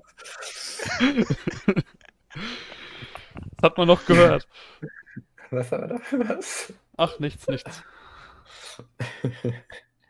ja, äh, äh, alles ready, oder wie? Ja, also ich bin ready. Ich weiß nicht, wie es dir geht, aber. Ja. Jawohl. Ja, dann, äh, es ist zwar gerade, glaube ich, keiner da, aber hallo, hallo, hallo. Ähm, zu der dritten Folge unseres Nanacast Podcasts. Zwei Folgen haben wir ja tatsächlich schon hinter uns gebracht. Jetzt kommt hier also die dritte. Diesmal werden wir wieder über zwei Filme reden. Also wie schon beim letzten Mal angekündigt, ja, das immer so ein bisschen abwechselnd machen oder zumindest versuchen, das so zu machen. Ähm, mit dabei sind natürlich auch wieder Mika, Aaron, Peter und Mary. Hallo. Die üblichen Verdächtigen. Hallo. Ja, und ähm, Kurze Anmerkung, Peter, sehr schöne Schriftart auch hier bei unserem Artwork, fällt mir gerade auf. oh ja, das ist tatsächlich sehr schön. Ja, Dankeschön, Ähm, Dankeschön. Mm, Ja. und äh, ja, eine kleine Sache am Rande noch. Für alle, die jetzt gerade auf Spotify hören, die wissen es schon, aber wir sind auf Spotify, hey. Und auch auf einer, allen anderen ähm, Plattformen, Und wo man Podcasts hören kann. das sieht man so, wie wichtig andere Plattformen sind. Auf Spotify und den anderen. Ähm, ja, genau. Ja, das Spotify ist, glaube ich, das gängigste, oder? Hätte ich jetzt so gesagt. Ja, Also, ich ja, würd mal sagen. Spotify Sag kennt doch man. einfach, wo wir sonst noch sind. Ja. Ja, hä? Sag doch einfach, wo wir sonst noch sind. ja, keine Ahnung, wo wir überall sind. Also bei Apple Podcasts habe ich, euch- hab ich uns schon gefunden, aber auf anderen Sachen habe ich jetzt noch nicht geguckt. Aber ich habe schon mehrere mehr E-Mails bekommen. Podcast. Ja. Oh das, das hört sich schon so falsch an. Naja, wo verfügbar sind, sind natürlich auf der offiziellen Anchor-Webseite oder auf Breaker, auf Google Podcasts, auf Pocket Casts, auf Radio Public und auf Spotify. Das wird zumindest mir hier angezeigt. Ja, schau, dann äh, weiß Und natürlich als. RSS-Feed. Als- Äh, Als, ich habe schon selber festgestellt. Ne? ähm, ja, und ähm, ich würde sagen, das war eigentlich genug Vorgeplänkel. Kommen wir zum heutigen Thema. Schabernack. Schabernack. Wir reden heute über, ja, wir haben uns heute mal tatsächlich einen Regisseur ausgesucht und nehmen zwei relativ bekannte Filme von ihm. Einen Film von vor zehn Jahren und einen Film, der erst letztes Jahr rauskam. Die Rede ist von Christopher Nolan. Und Inception ähm, ist elf Jahre her, aber ja. Elf Jahre, stimmt, wir haben schon 2021. geht auf die elf Jahre zu, ja. Die Zeit vergeht, die Zeit vergeht. Naja, äh, wir fangen also auch direkt einfach mit Inception an. Wir werden dann so ein bisschen die Filme analysieren und dann noch so ein bisschen schauen, wie hat er sich eigentlich äh, jetzt entwickelt in diesen zehn Jahren oder hat er sich überhaupt entwickelt? ähm, ich hoffe doch mal schon. 10 Years Challenge. Fangen wir mal mit Inception an. Und ähm, ja, hat irgendwer von euch den damals im Kino schon geguckt? Ja, klar, elf ja, theoretisch. Der elf Jahren war ich acht. Ich glaube, meine Eltern hätten mich mit acht nicht in einen Film wie Inception gelassen. Naja, so brutal ist der jetzt ja nicht. Ne? Der ist auch Also, zwölf. Meine Eltern waren da sehr streng. Ich, ich war damals. Tatsächlich das erste Mal mit elf auf Blu-ray gesehen, aber da habe ich nichts gecheckt. Ehrlich gesagt. Ja, das ist interessant. Das sagen ja viele. Also ich habe den Film, wo ich das erste Mal geguckt habe, boah, wann war das ja? Ich glaube, das war vor äh, sechs Jahren oder was. Aber da habe ich den eigentlich schon ganz gut verstanden. So. Also ich habe irgendwie nie so ganz die Probleme nachvollziehen können, die viele Leute in dem Film haben, weil ich finde den eigentlich nicht so kompliziert, wie viele tun. Es war ja- auch nicht mehr. Es war ja, glaube ich, in Ja. Japan oder so, war das, wurde ja im Kino oder halt auch dann, ähm, wenn die den Film im Fernsehen ausstrahlen, dass sie dann irgendwo in einem, in einem, in der Ecke quasi eine Zahl hingeschrieben haben, in welcher Traumebene die sich gerade befinden, weil das anscheinend zu confusing war. Also fuck? so weit ist es schon gegangen. eine kurze Inhaltsangabe gegeben, haben wir das nicht vergessen? Achso, äh, ja, die habe ich jetzt gar keine Für die aufgeschrieben. Leute, die Inception noch nicht kennen. Da. Ja da werde ich jetzt einfach ganz dreist die äh, Google äh, äh, vorlesen. Das, das, das. Oh mein Gott. Top vorbereitet hier wieder. Dank modernster Technologie ist es in naher Zukunft möglich, in Träume und somit in das Unterbewusstsein von Menschen einzusteigen. Das Einsteigen bedeutet mithin auch die Möglichkeit des Diebstahls fremder und bisher ureigenster Ideen. Ein Meisterdieb auf dem neuesten Gebiet der Filmspionage ist Dom Cobb, gespielt von Leonardo DiCaprio, was ihn nicht nur im positiven Sinne zu einem besonders gefragten Mann macht. Um endlich wieder ein normales Leben führen zu können, muss er nur noch den einen letzten Job erledigen. Ja. Und, Also ähm, vorlesen kannst du. Eika wird dir 10 von 10 geben. Eika wäre stolz. Ja, wie gesagt, der Film. Die Leute haben ähm, jetzt keine Ahnung, wer Eika ist, wovon wir gerade reden, aber ja, Sorry. genau. Ähm, ja, ähm, wie gesagt, der Film ist also von Christopher Nolan, Kamera ist von Wally Pfister. Und der Film ist auf jeden Fall, was die Besetzung angeht, ja, vollgepumpt mit Starbesetzung. Also, wie gesagt, Leonardo DiCaprio in der Hauptrolle. Wir haben noch Joseph Gordon-Levitt, Tom Hardy, Killian Murphy, Elliot äh, Page, äh, Michael Caine. Der sowieso Cotillard. genau. Also wir haben äh, hier einige äh, hochrangige Schauspieler dabei. Und da fange ich einfach auch. bekommen. Wollen wir nicht auch die, äh, die, unsere Meinung noch kurz dazu sagen? Nee, das, sonst wiederholen wir uns wieder so. Das kommt jetzt ja eh durch. Das habe ich doch eben Das, gesagt. das geht, das geht, das Äh, geht, das geht gleich los, genau.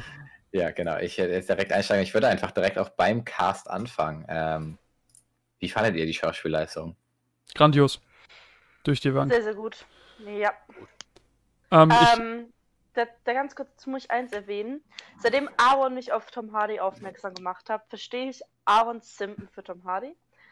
Der Film ist einerseits gemeint, weil ich generell für jeden dieser Schauspieler unglaublich simpel. Aaron wurde gerade geoutet. Alle, haben durchgehend weg eine sehr gute Schauspielleistung meiner Meinung nach hingelegt. Ja. Okay. Ähm, Ähm, Ich- ich ich habe mal was Interessantes zu sagen, sorry. Und zwar, ähm, auch wenn ich die Schauspielerleistung durch die Bank mich grandios fand in dem Film, ich habe allen Leuten das abgekauft, finde ich die ähm, Marion Cotillard, die ja seine äh, Frau gespielt hat, ähm, auch so genial wie sie in Inception war. Ich finde, bis zu The Dark Knight Rises, zwei Jahre später, hat sie sich nicht wirklich weiterentwickelt. Ich gehe, ich, ähm, ja, referiere da auf die Todesszene von ihr in The Dark Knight Rises, wer sich an die noch erinnern kann. Sie hat sich dafür auch öffentlich entschuldigt. Ja, aber es geht bei uns jetzt um Inception und nicht Dark Knight Rises, deswegen. Ja, da hast du recht. Ja, au außer du sagst jetzt, dass halt in Inception äh, halt eine gleichwertig schlechte schauspielerische Leistung. Nein, Fall überhaupt nicht.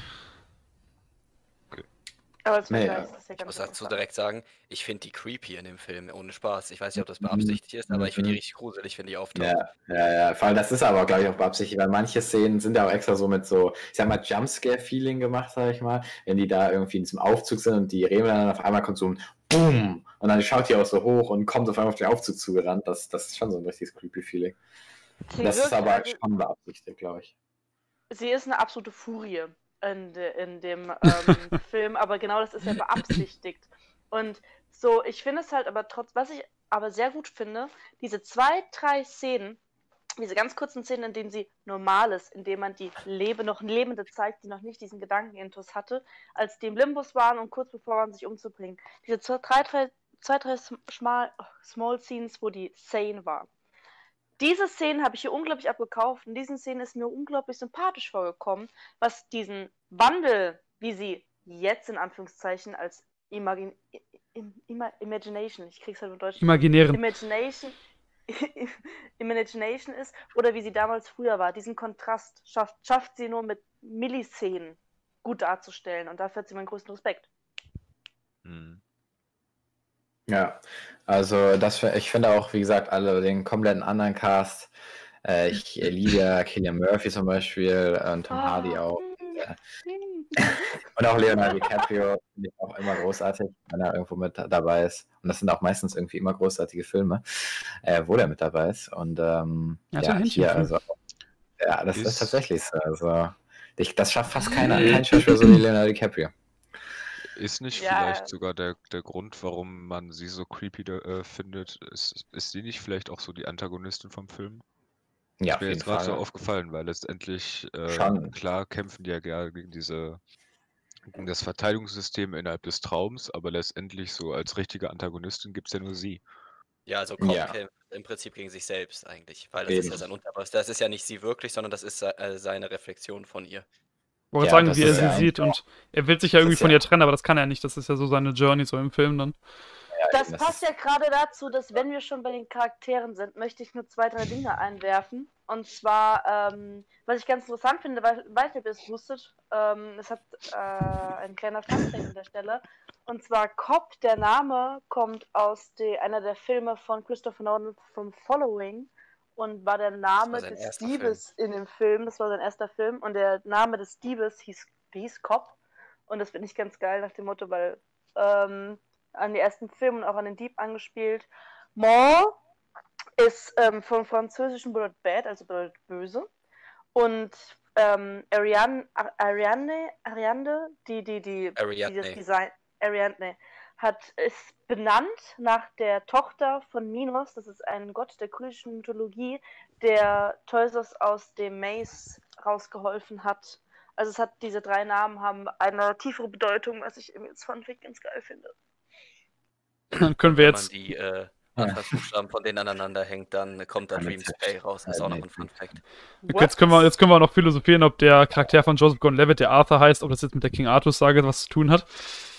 wir gehen einfach weiter, ne? Haben, haben, wir auch, haben, wir auch, haben wir auch Informationen Sach- zu. Also mit seinem Charme hat er mich auf jeden Fall erobert. Okay, Entschuldigung. Was war er? Haben, haben wir auch Informationen zu Tom Hardys Charakter?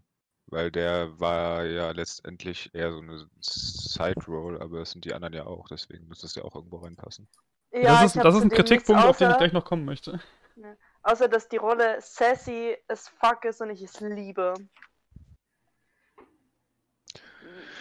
Jo, der nächste Punkt dann. äh,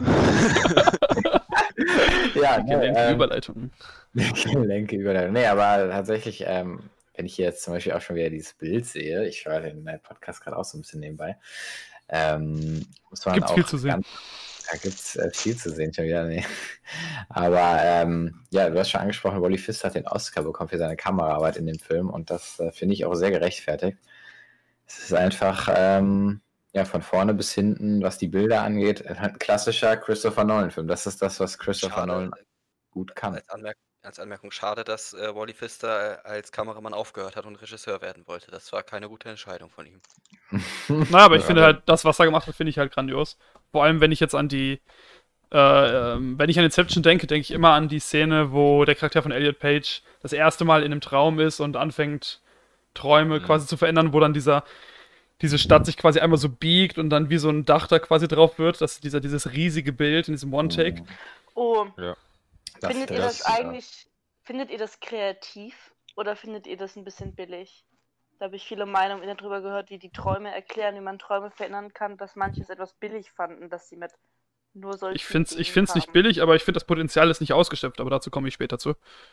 Okay. Ähm, ich glaube, das passt jetzt noch gerade zu dem, was Sebastian und das, was äh, Peter gesagt hat, weil ähm, ich wollte kurz auf die Oscar-Nominierungen und auf die gewonnenen Oscars von Inception eingehen. Die haben einmal die besten VFX gewonnen. Äh, VFX-Supervisor war übrigens Paul Franklin. Beste Kamera, äh, bester Ton und bester Tonschnitt. Nominiert, aber nicht gewonnen haben sie den besten Film, äh, bestes Originaldrehbuch, beste Filmmusik und bestes Szenenbild. Bester Film war, glaube ich, Alice in Wonderland. Nee, King's Speech. Stimmt, King's Speech. Ja, stimmt, beste Filmmusik hat Alice in Wonderland, glaube ich. Nee, nee, nee, da meinst du auch. Nee, Szenen, Szenenbild. Szenenbild hat das, ja. Ja, aber Musik, ich, Musik hat der Social Network, hast du gesagt. genau, äh, das fand ich sehr fragwürdig. Ich glaube, da hat man äh, Diese Musik Dem-. Ja, da hat, man- ja, ich finde, man hat äh, hier, wie heißt der, Hans Zimmer da einen Oscar geklaut eigentlich, weil ähm, die Mhm. Filmmusik von Inception hat halt eigentlich so ziemlich alle Trailer, die danach kamen, geformt mit diesen. Ja. Ähm, Man Ja, muss aber, ja, man muss aber auch sagen, dass die Oscars ein bisschen politisch auch angehaucht sind. Ja, eben das und äh, aber bei der Musik, da muss ich immer wieder an die Let an die Endszene denken. Da kriege ich jedes Mal wieder Gänsehaut, wenn dann die Mucke da so reinballert und dann da noch die letzte Kamerafahrt auf den äh, Kreisel ist, der sich dann, dann noch so am Drehen ist. Und das Ja, dann das so genau so ausfadet. Das, ah. Das ist die sehr bekannte Szene, wo die Musik sehr gut ist, aber wo, eh, wo mir die Musik sehr im Kopf bleibt, ist, ähm, wo der Killian Murphy, der Charakter von Killian Murphy, seinem Vater begegnet und der Vater so sagt, äh, I was disappointed because you've tried und dann droppt auch so die Musik in so einem bestimmten Punkt. Das ist auch wirklich ja, das ist auch, ja. Ähm, ich habe einen interessanten Punkt. Ich, ich habe einen interessanten Punkt, äh, einen Punkt zum Ansprechen, der auch wahrscheinlich für ein bisschen Kontroverse sorgen wird, und zwar die Exposition. Weil, wenn es Kritikpunkte an Inception gibt, dann wird gesagt, dass die Exposition äh, zu viel ist und ungelenkt behandelt wird. Was denkt ihr davon? Darf ich dich da kurz korrigieren, warte, wenn es eine Kritik an Nolan gibt? Ja, oder, oder an Nolan. Aber ich finde in Inception, aber ich finde in Inception ist es äh, am stärksten. würdest du bitte kurz den Zuschauern, die jetzt vielleicht nicht äh, sich nicht so mit Film auseinandersetzen, kurz erklären, was Exposition ist? Weil Ja, eine Exposition ist quasi mehr oder weniger halt einfach eine Erklärung. eine, eine Erklärung, zum Beispiel eine Exposition ist zum Beispiel, wenn man Charaktere einführt, die man vorher noch nicht kennt, damit man weiß, mit was man es zu tun hat. Und Inception hat halt eine sehr äh, kreative Idee, die viel Erklärung benötigt, was natürlich halt nicht schlimm ist im ersten Sinne, aber ähm, dem Film wird äh, oft vorgeworfen, dass er zu ungelenk und zu lange erklärt. Ja, aber wenn also wenn ich persönlich finde, im Vergleich zu Tenet, dass wir dann später drauf kommen, ähm, finde ich, haben sie es in Tenet haben sie es nicht so gemacht und bei Tenet, also ich bin nach dem ersten Mal Inception rausgegangen, habe das Gefühl, ich habe es verstanden. Klar, beim zweiten Mal habe ich dann noch mehr mehr erfahren, aber beim ersten Mal war ich schon gut dabei. Und deswegen, ich hab's verstehst du, wenn du den öfters guckst, denkst du dir so, ja, Gott im Himmel, ich hab's verstanden. Aber beim ersten Mal gucken, finde ich es gar nicht mal so kacke, dass sie das übererklärt haben, Anführungszeichen. Ich finde es eigentlich ganz gut. Ich finde tatsächlich auch, dass äh, gleich auch, äh, dass äh, teilweise die Expositionsszenen halt extrem cool gemacht sind, weil ich finde zum Beispiel ähm, die ganze Expeditionsszene mit Ariadne, ja. die komplette, also von den Café-Szenen, wo die da durchlaufen. Erstens finde ich das richtig geil, weil das richtig relatable ist, weil man weiß nie äh, beim Traum, wenn man da ankommt, oder wenn man das, wenn man irgendwie äh, im Traum stirbt, dass man aufwacht und so Sachen. Das finde ich immer, das fand ich immer ganz cool eigentlich, weil das ist ja tatsächlich so, wenn man drüber nachdenkt. Ähm, und da finde ich halt auch visuell die Gestaltung von dieser Expositionsszene, das ist halt nicht langweilig, das ist einfach richtig cool gemacht und man braucht diese Exposition irgendwo, sonst versteht man nachher vieles nicht. Ähm, und ich finde so, das zum Beispiel ist eine richtig coole Expositionsszene, die ich auch überhaupt nicht schlimm finde. Ja, ich wollte gerade ganz was allgemein dazu sagen zum Thema Nolans Exposition. Ich finde, ähm, er hat in den, in den, sagen wir, 80 Prozent seiner Filme äh, sind das solche Konzepte, die man vorher noch nicht so hatte. Und ich meine, wie soll man die anders erklären, als irgendwie den Dialog halt äh, mit da reinzubringen? Weil ja. sonst versteht das ja niemand, was da abgeht, weil das vorher noch nie so hatte. Ein, es gibt nur einen, einen Film, wo ich das sehr kritisieren würde, das wäre Interstellar, aber das ist heute nicht unser Thema. Also ich finde bei in, ich finde in Inception ist die Exposition, wie Sebastian schon gesagt hat, halt durch die äh, interessanten Visuals eben ähm, nicht so schlimm, weil es halt auch die in Anführungszeichen krassesten Effekte hatte. Dass eben, als wäre das so eine Buchseite, was Peter eben schon gesagt hat, da die Welt sich so auftut und die dann im 90-Grad-Winkel da rüberlaufen können, dass die da äh, die, ähm, die äh, Brücke aus dem Licht schafft, auf, aber das, das sind ja keine Visuals, die dann irgendwo sind. Die laufen ja tatsächlich dann äh, im 90-Grad-Winkel dann theoretisch da hoch, oder beziehungsweise ändern ja die Perspektive ihrer Welt. Äh, da ist nicht halt irgendwie ähm, äh, dann irgendwie eine Brücke, die dann ist, sondern die gehen tatsächlich da drauf. Also die Leute ähm, interagieren tatsächlich mit den Effekten, die halt vorher animiert wurden. Und das ist halt auch in meiner Sicht eine von Nolans Stärken, eben den äh, den, das Zusammenspiel von visuellen Effekten und praktischen Effekten, dass er, dass man halt den visuellen Effekt hat, wie halt diese äh, die Brücke gebaut wird, dass sie aber tatsächlich darauf gehen. Heißt, es, es fällt halt nicht wirklich, also es fällt natürlich auf, dass es ein visueller Effekt ist, aber es ist gut, weil sie danach eben das praktisch gemacht haben, dass sie da tatsächlich über die äh, Dingens gehen. Ich würde auf visuelle Effekte am besten später eingehen, dass wir das ein bisschen, dass wir den roten Faden ein bisschen beibehalten. Weil ich ja, denke, das wird auch noch ein Thema sein, das wir auf jeden Fall aufgreifen werden, weil Effekte sind ja bei Nolan immer ein sehr interessantes Thema. Ähm, ja, aber Leute, lasst mich noch was zur Exposition ja? sagen. Ähm, wenn ich mich jetzt noch schnell dran erinnere, weil du mich jetzt rausgebracht hast. Ähm, ja, ich finde es schwer zu sagen, dass die Exposition eben zu zu viel ist, wenn halt so viel erklärt wird, wenn es aber halt mindestens genau, äh, wenn es halt so viele Leute gibt, die aus Inception halt rausgehen und sagen, nach dem ersten Mal habe ich es nicht verstanden. Weil dann war es ja irgendwie anscheinend dann doch zu wenig Erklärung, weil sonst hätten die Leute es ja mm. verstanden. Es geht halt darum, du kannst theoretisch auch, sagen wir mal so, wenn du ein schlechtes Drehbuch zum Beispiel hast, dann kannst du so viel erklären, wie du willst. Es bringt nichts. Das ist genauso wie ein schlechter Nachhilfelehrer, der dir erklärt und erklärt, aber die ganze Zeit so beschissen erklärt, dass du es trotzdem nicht verstehst. Hast du ein gutes Drehbuch, dann hast du, brauchst du gar nicht so viele Erklärungen, weil du das so intelligent und geschickt schaffst, mit wenigen und präzisen Dialogen den Leuten das beizubringen. Ähm, und das ähm. war auch wahrscheinlich auch ein Kritikpunkt bei Inception, dass es die, das Gefühl gegeben hat, dass Nolan sich selbst nicht so wirklich sicher war und immer und immer und immer wieder daran erinnern musste, worum sein Film eigentlich geht. Das ist halt Das ist Ganz wichtig ist ja auch, dass äh, man nicht nur Dialoge zur Exposition nutzen kann. Das ist eigentlich eher das Problem, was die Leute mit Nolan haben. Weil das halt eher dann Tell und äh, Telling ist und kein Showing. Weil man sagt ja immer Show, don't tell im Prinzip beim Film. Ja, aber in Genau. meinen Augen hat das eben in Inception mit einem Hybrid halt gemacht, dass es halt auf der einen Seite erklärt wurde, aber die laufen da ja auch rum. Und ich finde, es ist eben nicht nur Showing und Telling von der Welt generell, weil sie das aber halt auch, weil man eben sieht, was möglich ist theoretisch. Und man, das ist halt, er, er macht es halt theoretisch auf beide Art und Weisen. Weil äh, der Charakter von Leonardo DiCaprio sagt eben, ja, hier die, äh, die äh, Menschen, die in diesem Traum hier leben, die werden aggressiv, wenn du zu viel veränderst, aber du siehst dann tatsächlich auch, wie sie aggressiv werden und es wird halt nicht einfach nur gesagt. Und ich finde, das ist für mich ein Hybrid aus beidem, was aber dadurch funktioniert, dass es halt nicht, äh, dass es nicht einfach nur erzählt wird, sondern dass man es eben auch sieht und die Visuals auch eben interessant sind. Und ähm,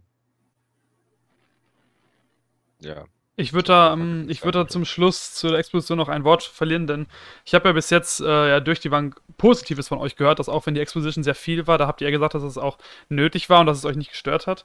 Ähm, ich persönlich finde es nicht schlimm, also Inception hat viel Exposition, das braucht der Film auch, das äh, prangere ich auch nicht an. Ähm, ich finde aber, dass die Exposition an manchen Stellen ein bisschen ungelenk gehalten wurde. Das, damit meine ich, dass quasi die Spannung oder Dramaturgie einer Szene dass, dass eine Szene quasi einfach stoppt, damit die Charaktere eben erklären können, was passiert und dann geht die Szene erst weiter. Die, äh, das gute, ein gutes Beispiel ist zum Beispiel die Eröffnungsszene, wo ähm, die quasi noch in einem Traum sind und dann wird, werden DiCaprios und Joseph Gordon-Levitt's Figur gefangen genommen und dann ja, wird quasi Joseph Gordon-Levitt bedroht, dass sie ihn umbringen und dann meint DiCaprio von wegen so, ja, wenn du ihn umbringst, dann wacht er nur im Traum auf und dann sagt Marion Cotillard, ja, aber er kann Schmerz fühlen im Traum, weil das hat was mit dem Gehirn zu tun und dann schießt sie ihn quasi ins Bein. Und das, diesen, diesen Dialog haben wir gebraucht, um zu verstehen, was gerade passiert, aber alle Figuren im Raum wissen schon, was das quasi bedeutet. Also im Kontext von, dem, von, von, von der Szene würde es keinen Sinn ergeben, dass sie sich das alles nochmal erklären. Naja, er erklärt es sozusagen ja dem ähm, Geldtypi. Ich kann mir den Namen nicht merken, weil der ja auch in dem Raum ist und der weiß es ja noch nicht. Nee, er erklärt es ja seiner, seiner Frau, weil seine Frau heilt mir die Knarre an den Kopf. Ja, aber er erklärt das sozusagen eigentlich ihm über seine Frau. You know what I mean? Ja, aber, das, aber ich glaube schon, dass er das trotzdem weiß, weil er weiß ja auch selber schon, dass er träumt und alles. Deswegen. aber Er ist ja mit der, mit der, mit der, mit der, mit, mit dem, mit dem Konzept bekannt von Träumen und sowas. Aber ich finde, das ist halt nicht, das ist halt keine wirkliche Erklärung und ich finde, das funktioniert halt auch, weil die Sätze halt auch funktionieren würden, wenn man davon ausgeht, dass halt alle Leute im Raum das wissen. Weil ich meine, was wäre, wenn man die Erklärung weglassen würde? Dann würde halt, ja, wenn du, äh, wenn du ihn umbringst, dann, ich meine, das ist ja auch schon eine Erklärung, dann darfst du das nicht sagen. Ja, klar, ja, dann würde ich ist- gar nichts ja- sagen. Es ist aber ein ganz normaler Dialog. Ich meine, dann, dann sagt DiCaprio nichts und aus dem Nichts schießt er dann plötzlich ins Bein oder was. Nee, ich Das sage, ja, das macht keinen Sinn für mich. Deswegen finde ich es halt keine richtige Exposition, sondern einfach ein Dialog, der halt auch erklärt, aber halt keine 0815 äh, Exposition, die man jetzt dafür eben äh, Dinge sollte. Und ich finde, das fällt auch erst auf, wenn man es zwei, dreimal gesehen hat, weil beim dritten Mal sehen ist, ist mir auch auf den Sack gegangen, dass eben der, der jüngeren Schauspielerin die ganze Zeit erklärt wird, wie die Welt funktioniert. Aber beim ersten Mal sehen ist es mir gar nicht als Exposition aufgefallen. Und äh, zweitens ist es mir halt auch zugute gekommen. mhm. Äh, ich finde Ja. aber auch den Satz nicht so komisch jetzt. Also, weil, ich meine, selbst wenn alle das wissen und sie hält ihm die Waffe an den Kopf, dann finde ich das jetzt nicht so abwegig zu sagen, ja, warum willst du den denn erschießen? Der wacht doch sowieso nur auf. Also, das ist jetzt nicht so, das würde man auch in Real Life sagen, meiner Meinung nach, selbst wenn man das weiß. Ja, Mhm. er, er versucht ja dann seinen, äh, seinen Partner erstens dadurch zu retten, eben, dass man, dass man ihm dann halt sagt, von wegen, äh, ja, erschieß ihn doch, dann ist das ja so ein Bluff. Und dann die Antwort darauf ist ja auch nicht wirklich, um, um äh, DiCaprio jetzt zu erklären, was hier gerade abgeht, sondern halt einfach nur von in, in der Situation dann dem Antagonisten am Anfang halt, dass das ist so, als ob halt man sagen würde beim Bond, no, Mr. Bond, I expect you to die. Also ja, natürlich erwartet er, dass, Bond, äh, dass Bond sterben soll, wenn du einen fucking Laser auf ihn richtest. Aber das ist ja keine Exposition, sondern halt einfach nur ganz normaler Dialog, der aber halt trotzdem dem, äh, dem Zuschauer eben zugutekommt. Hm. Ähm, ich glaube nämlich, ich glaube, dass äh, jetzt mal das Thema Exposition abgehakt, allgemein, dass ihr vier den Film ja relativ hart feiert, wenn nicht sogar Mhm. ihn richtig geliebt. Und ich bin bei Inception so ein bisschen. Genau. Und ich bin bei Inception so ein bisschen zwiegespalten. Was haltet ihr davon, wenn ich ein bisschen meine Kritikpunkte äußere und ihr äußert euch dazu und könnt mich am besten korrigieren? Go for it! Okay, pass auf. Ähm, in der Eröffnungsszene, wo sie quasi Traum im Traum sind, um halt äh, Informationen aus dem Charakter von, ich kann seinen Namen leider nicht aussprechen, von Saito ähm, zu holen, ähm, ist es ja schon so weit gekommen, dass die, dass das Unterbewusstsein richtig ausrastet und alles tun, um halt diesen Fremdkörper quasi aus dem Traum zu entfernen, wo man ja sieht, wie die dann mit Mhm. Fackeln und so durch die Stadt rennen und alles kaputt machen. Und ähm, dann wird ähm, revealed, dass das nicht der Traum von dem Typen ist, sondern dass es der Traum von einem anderen Typen ist. Aber dann, wenn die, wenn, wenn das Unterbewusstsein in den Raum stürzt, wird der Typ als erstes umgebracht, dem quasi der Traum gehört. Aber in der Szene, wo DiCaprio Elliot Page quasi erklärt, was das mit dem Unterbewusstsein ist, sagt er spezifisch, dass, dass das Unterbewusstsein nicht ihn angreift, also den, der den Traum quasi hostet, sondern halt nur den Fremdkörper. Deswegen frage ich mich, warum wird in der Szene der Host des Traums, äh, der Host des Traums ja angegriffen und ermordet? Das ergibt, das, das steht konträr zu der Exposition, die später kommt. Das ist eine gute Frage, vor allem, weil ich mir dazu auch was gedacht habe. Weil das habe ich nie Und zwar verstanden. sind es, sind es Leute, die ihn abwehren? Ähm, oder ist es so, dass, die, dass er, dass ein Traum sozusagen ein Albtraum vor ist? Also dass das, dass der Traum darum handelt, dass da Leute durch die Gegend ziehen und die gar nicht explizit jetzt sein Unterbewusstsein sind, die die anderen wegmachen wollen, sondern dass er einfach träumt, der ist in einer Revolution, in einer was auch immer er da träumt. Ja, das würde kein, das würde nicht wirklich Sinn ergeben. Aber dann wäre das kein Sinn, weil warum würden sie ihn dann auswählen, um seinen Traum zurücknehmen? Genau, das würde nämlich dann keinen Sinn ergeben. Also ich habe das so verstanden, und ich gehe davon aus, dass ich das richtig verstanden habe, dass die, ähm, wie nennt man nochmal, die Menschen, die in einem Traum leben, aber keine realen Personen sind? Das Unterbewusstsein quasi einfach. Reflexionen oder was? Die Reflexion, Ja, ja, genau, Ref- Projektion. Genau, die, ja, genau, ja, die Reflexion, das ist das Reflexion Wort, was ich. Unterbewusstseins. Die äh, Reflexionen sind theoretisch so wie äh, das ist so wie äh, die Zellen in deinem Körper bei einer Krankheit oder sowas. Wenn du halt merkst, da ist irgendwas, da ist ein Fremdkörper in dir, dann wird er, ohne dass du jetzt, äh, dann wird er ganz natürlich bekämpft, weil es halt nicht dahin gehört. Und wenn du jetzt in einem Traum einbrichst, theoretisch, dann gehört eine, dann gehört dieser Fremdkörper nicht diesen Traum und wird eben von den äh, Projektionen oder wie die heißen, dann sind Genau. das eben die Antiviren, die dann eben die Viren bekämpfen. Das Ja, genau, aber ähm, sie, bekämpfen, sie bekämpfen nicht den Virus, sondern im Traum, also den Fremdkörper, sondern sie bekämpfen den Host vom Traum. Der hat, er ist eigentlich die letzte Person, der überhaupt angegriffen wird. Das Unterbewusstsein kämpft ja nicht gegen, gegen, gegen, so, weißt du? In der Szene liegt das daran, dass dieser äh, Sato, oder wie er heißt, dass der ja so ein Abwehrsystem in seinem Kopf hat und die versuchen ja von dem Informationen zu bekommen. Also ist sein Unterbewusstsein, soweit ich weiß, mit in dem Traum und greift deswegen den Host an, weil der versucht, dem Gedanken zu stehlen. Nee, das, Ding ist, nee, das Ding ist, das kann nicht sein, weil es ist, man ist immer, der Traum wird ja von einer bestimmten Person äh, quasi gehostet und dann ist nur von dieser Person das Unterbewusstsein da. Alle anderen Leute, die in diesem Traum quasi dann so halt gejoint sind, nenne ich es jetzt mal, die sind nur als Individuen in diesem Traum halt als Fremdkörper drin. Ja, aber sind die nicht später auch teilweise in den äh, Träumen von hier Ariadne? Weil die ist doch die Weltenbauerin, oder nicht? Genau, die ist der Architekt, so heißt Ja, genau. Und dann sind dann Ja, halt, dann sind dann die trotzdem das. Unterbewusstsein von Killian Murphy. Ja, Oder auch also das die, Unterbewusstsein von äh, Cobb, die seine Frau kommt ja auch immer, egal ob er der Host ist. Ja. nee, stimmt. aber Sator und der von Killian Murphy haben so, so welche Leute wie zum Beispiel die Charakter von, äh, wer ist der Cop? Äh, von Leonardo DiCaprio, der Charakter. Kopf. Ja. Genau, da, da gibt es ja, er ist ja theoretisch ein Dieb in dieser, in, äh, in, in dieser Branche, aber da gibt's, das wird ja am Anfang auch impliziert, oder zumindest in dem Dings, dass es eben genauso halt äh, Security auf der, auf der, in der Branche gibt. Und das haben sowohl Sator als auch, äh, als auch äh, Killian Murphy am Ende. Weil das ist das, was ähm, bei, was zum Beispiel, glaube ich, Tom Hardy anbringt, dass es eben fehlende Recherche bei Killian Murphy war dass, äh, die, dass sie halt unvorbereitet darauf waren, dass halt diese, äh, dass die Security von Killian Murphy da theoretisch auf sie wartet. Und das gleiche war eben bei Sator, das ist aber halt die Security, die da theoretisch rumsteht. Das ist äh, diese Agent-Action, die da abgeht, dass äh, Leonardo DiCaprio die mit einer äh, schallgedämpften Waffe da alle umbringt und so. Das Mhm. ist eben der Kontrapart. Das sind nicht irgendwelche Projektionen, sondern tatsächlich so, ja, es eigentlich Security für den Traum. Das wird aber auch nicht erklärt von Nolan, sondern einfach als gegeben dahingestellt. Hm, Ja, das wird ja später im Film erklärt, dass es so dass Ja. man sich, dass man sein Unterbewusstsein trainieren kann, dass es halt sich selbst quasi wehrt, wenn es irgendein Fremdkörper Ja, ja. entdeckt. Ähm, wenn ich, dann würde ich mal weitergehen und zwar, ich habe noch einen Kritikpunkt an dem Film, bevor ich dann zu dem Positiven komme. Äh, das ist nicht wirklich, das macht den Film für mich nicht, also das ist kein Punkt, der keinen Sinn ergibt, sondern das ist einfach nur, finde ich, ein bisschen schade. Und zwar, ähm, der Hauptcharakter ist ja Elliot Page. Durch sie sehen wir ja quasi alles. So, durch sie lernen wir halt, was Träume sind und so. Wir sind, deswegen können wir uns auch gut mit ihr oder mit ihm identifizieren. Aber ähm, äh, der Charakter von Elliot Page gerät ziemlich in den Hintergrund und ist eigentlich den ganzen Film lang nur ein Zuschauer. Was ich irgendwie ein bisschen schade finde. Der Hauptcharakter ist doch der von stimmt. DiCaprio. Der Hauptcharakter ist der Ja. Cop. Es ist Ja. Cop, aber das stimmt schon, Ariadne hat am Anfang irgendwie echt eine größere Rolle und wird je länger der Film, geht, desto mehr geht die in den Hintergrund und am Ende kommt sie wieder ein bisschen raus, aber stimmt schon. Also das Ding ist, sie, wird ja aufgebaut als diese super Architektin, dass sie da richtig skilled ist in dem Bereich. Aber dann sieht man davon einfach, also man sieht halt, sie baut dann quasi halt die Träume auf, aber man sieht halt dann, man hört dann halt quasi gar nichts von ihr bis halt zum letzten Akt quasi.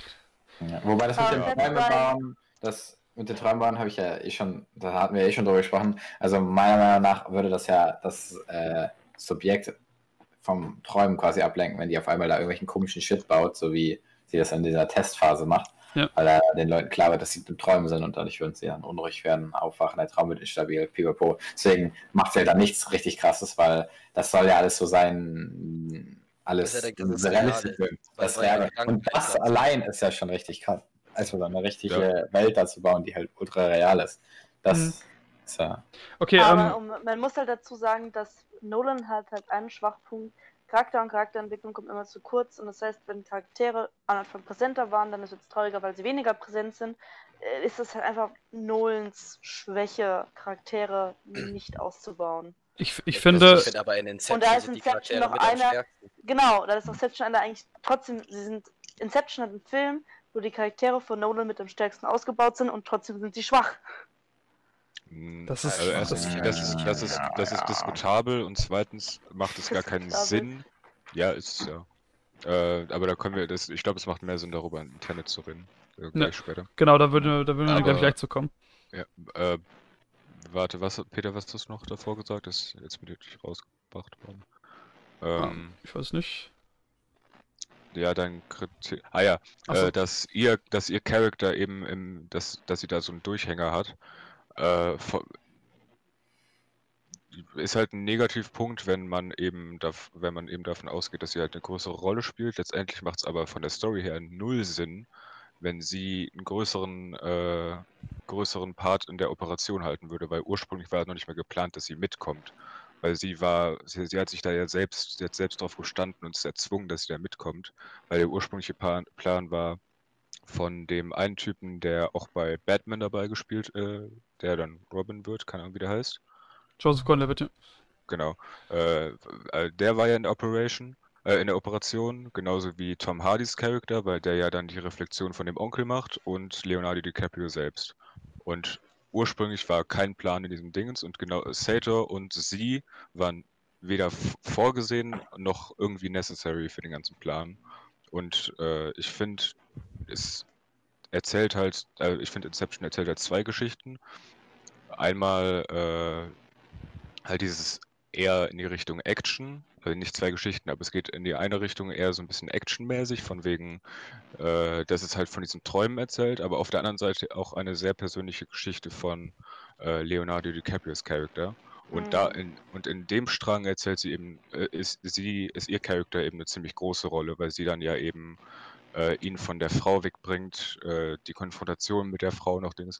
Wenn man den Zeitstrang äh, wenn man diesen Strang dann eben äh, betrachtet, ist, spielt sie eine sehr große Rolle in der Geschichte.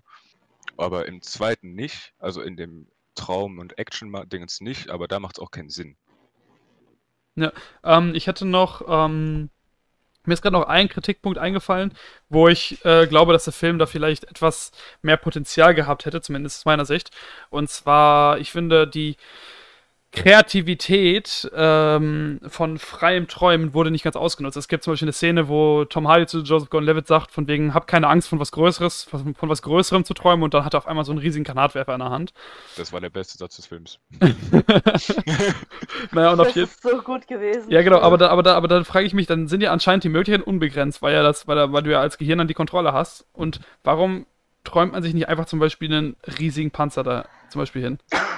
Zum Beispiel, wenn, wenn man sieht, dass die Projektion einen die angreift. Zielperson merken würde, dass, der, dass das ein Traum ist und nicht echt. Ja, genau. Aber man sieht ja, dass die Antiviren dann, die dann, ähm, also halt dann die, ähm, dass, wenn man halt dann trainiert wird, dass es halt so Antikörper gibt, die dann halt den, ähm, die anderen Antikörper halt irgendwie vernichten wollen, sieht man ja, dass das dann irgendwann trainierte Soldaten waren, auf Motorrädern und mit Waffen und alles und nicht mehr halt irgendwelche Bürger nur. Aber was sollen trainierte Soldaten mit Waffen gegen zum Beispiel einen 1000 Kilometer großen Panzer machen? So, das könnte man sich ja alles herbei. Nee, nee, ich meine damit, dass, dass die Inception dann nicht mehr möglich ist, weil dann merkt irgendwann der, dem der Gedanke eingepflanzt werden soll, dass das halt alles nicht echt ist. Das muss ja so echt wie möglich wirken, damit er das glaubt. Und wenn sowas Ja. da drin passiert, dann merkt er halt, dass das keine Realität ist. Ja. Deswegen dasselbe, warum auch Ariadne da nicht irgendwelche geilen Bausachen macht. Die wissen ja schon, dass Aber- alles realistisch bleibt, damit er nie merkt, dass er träumt. Aber dann könnte man halt auch argumentieren, dass halt trotzdem, auch wenn es halt sehr realistisch galt, ist, dass halt sehr viel weirder Shit quasi passiert. So, und da könnte man vielleicht denken, so, okay, das könnte jetzt vielleicht nicht äh, normal sein, wenn auf einmal irgendein riesiger Zug auf einmal durch die Innenstadt fährt. Oder Ja. sowas. Ja, gut, das ist tatsächlich was. Das ist ja auch nicht geplant gewesen von denen. Und das hat aber, glaube ich, Killian Murphys Charakter noch nicht wirklich mitbekommen. Deswegen war es ja schlimm. Und in der zweiten Traumebene weisen sie ihn ja sogar aktiv darauf hin, dass er träumt. Da machen die ja dieses, ich weiß gar nicht, wie die Taktik heißt, Mr. James oder irgendwie sowas. Äh, wo er die Leonardo DiCaprios Charakter dann zu Killian Murphys Charakter hingeht und aktiv darauf aufmerksam macht, dass er gerade am Träumen ist und er quasi seine Leibgarde ist und ihn bewachen will. Und sie deswegen, und dann kommen sie nochmal eine tiefer so. Und dann weiß er ja im Prinzip das. Also du, du kannst halt in den Träumen spannend. bis zu einem beko- äh, bestimmten Punkt eben halt crazy gehen, aber irgendwann ist halt ein Limit, wo der, Aber wo der Host halt dann merkt, okay, das ist gerade too much, um real zu sein. Ja. Aber ist die ja, Sache ist natürlich, um da jetzt Aaron tatsächlich auch noch, äh, oder beziehungsweise dann Peter jetzt zustimmen, ab dem Moment, wo er im Prinzip weiß, dass er eh träumt, da hätten sie ja theoretisch dann schon äh, sich auch größere Sachen theoretisch holen können, sozusagen, weil er Killian Murphys Charakter sowieso schon wusste, dass er am Träumen ist. wobei dann natürlich so ziemlich alles gegen dich ist, was Ja, aber das ist doch egal, wenn du dir einen 50.000 Kilometer Bunker auf einmal herbeidenkst. Was sollen die dann machen mit Waffen? So. Ja, aber, aber es geht halt, es geht ja darum, dass du äh, da letztendlich diese Idee reinpflanzt und nicht in dem Traum Krieg zu führen.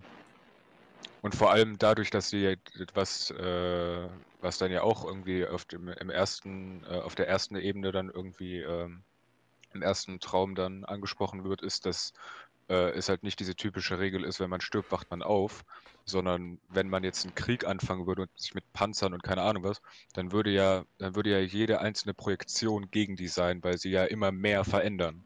Und dann Hm. würden die ja theoretisch gegen die ganze Bevölkerung von diesem ganzen Traum da kämpfen und halt nicht nur die, nicht nur die. Soldaten, die ja theoretisch dann auch ja keine Limits haben, was äh, Feuerkraft angeht, sondern Hm. äh, äh, eben dadurch, dass es halt so, so spärlich erklärt ist, wie das alles funktioniert mit der Security im Schlaf, hätte man, weiß man jetzt halt nicht, wie- inwiefern man das äh, programmieren könnte, dass man halt, äh, ob ja, ich habe jetzt im Film auch nicht drauf geachtet. Ich meine, äh, Tom Hardy hat ja jetzt einen Granat, äh, Grenade Launcher rausgeholt und danach wurden ja auch theoretisch mehr Security-Leute sind da ja dazu gekommen, weil eben mehr verändert wurde und so.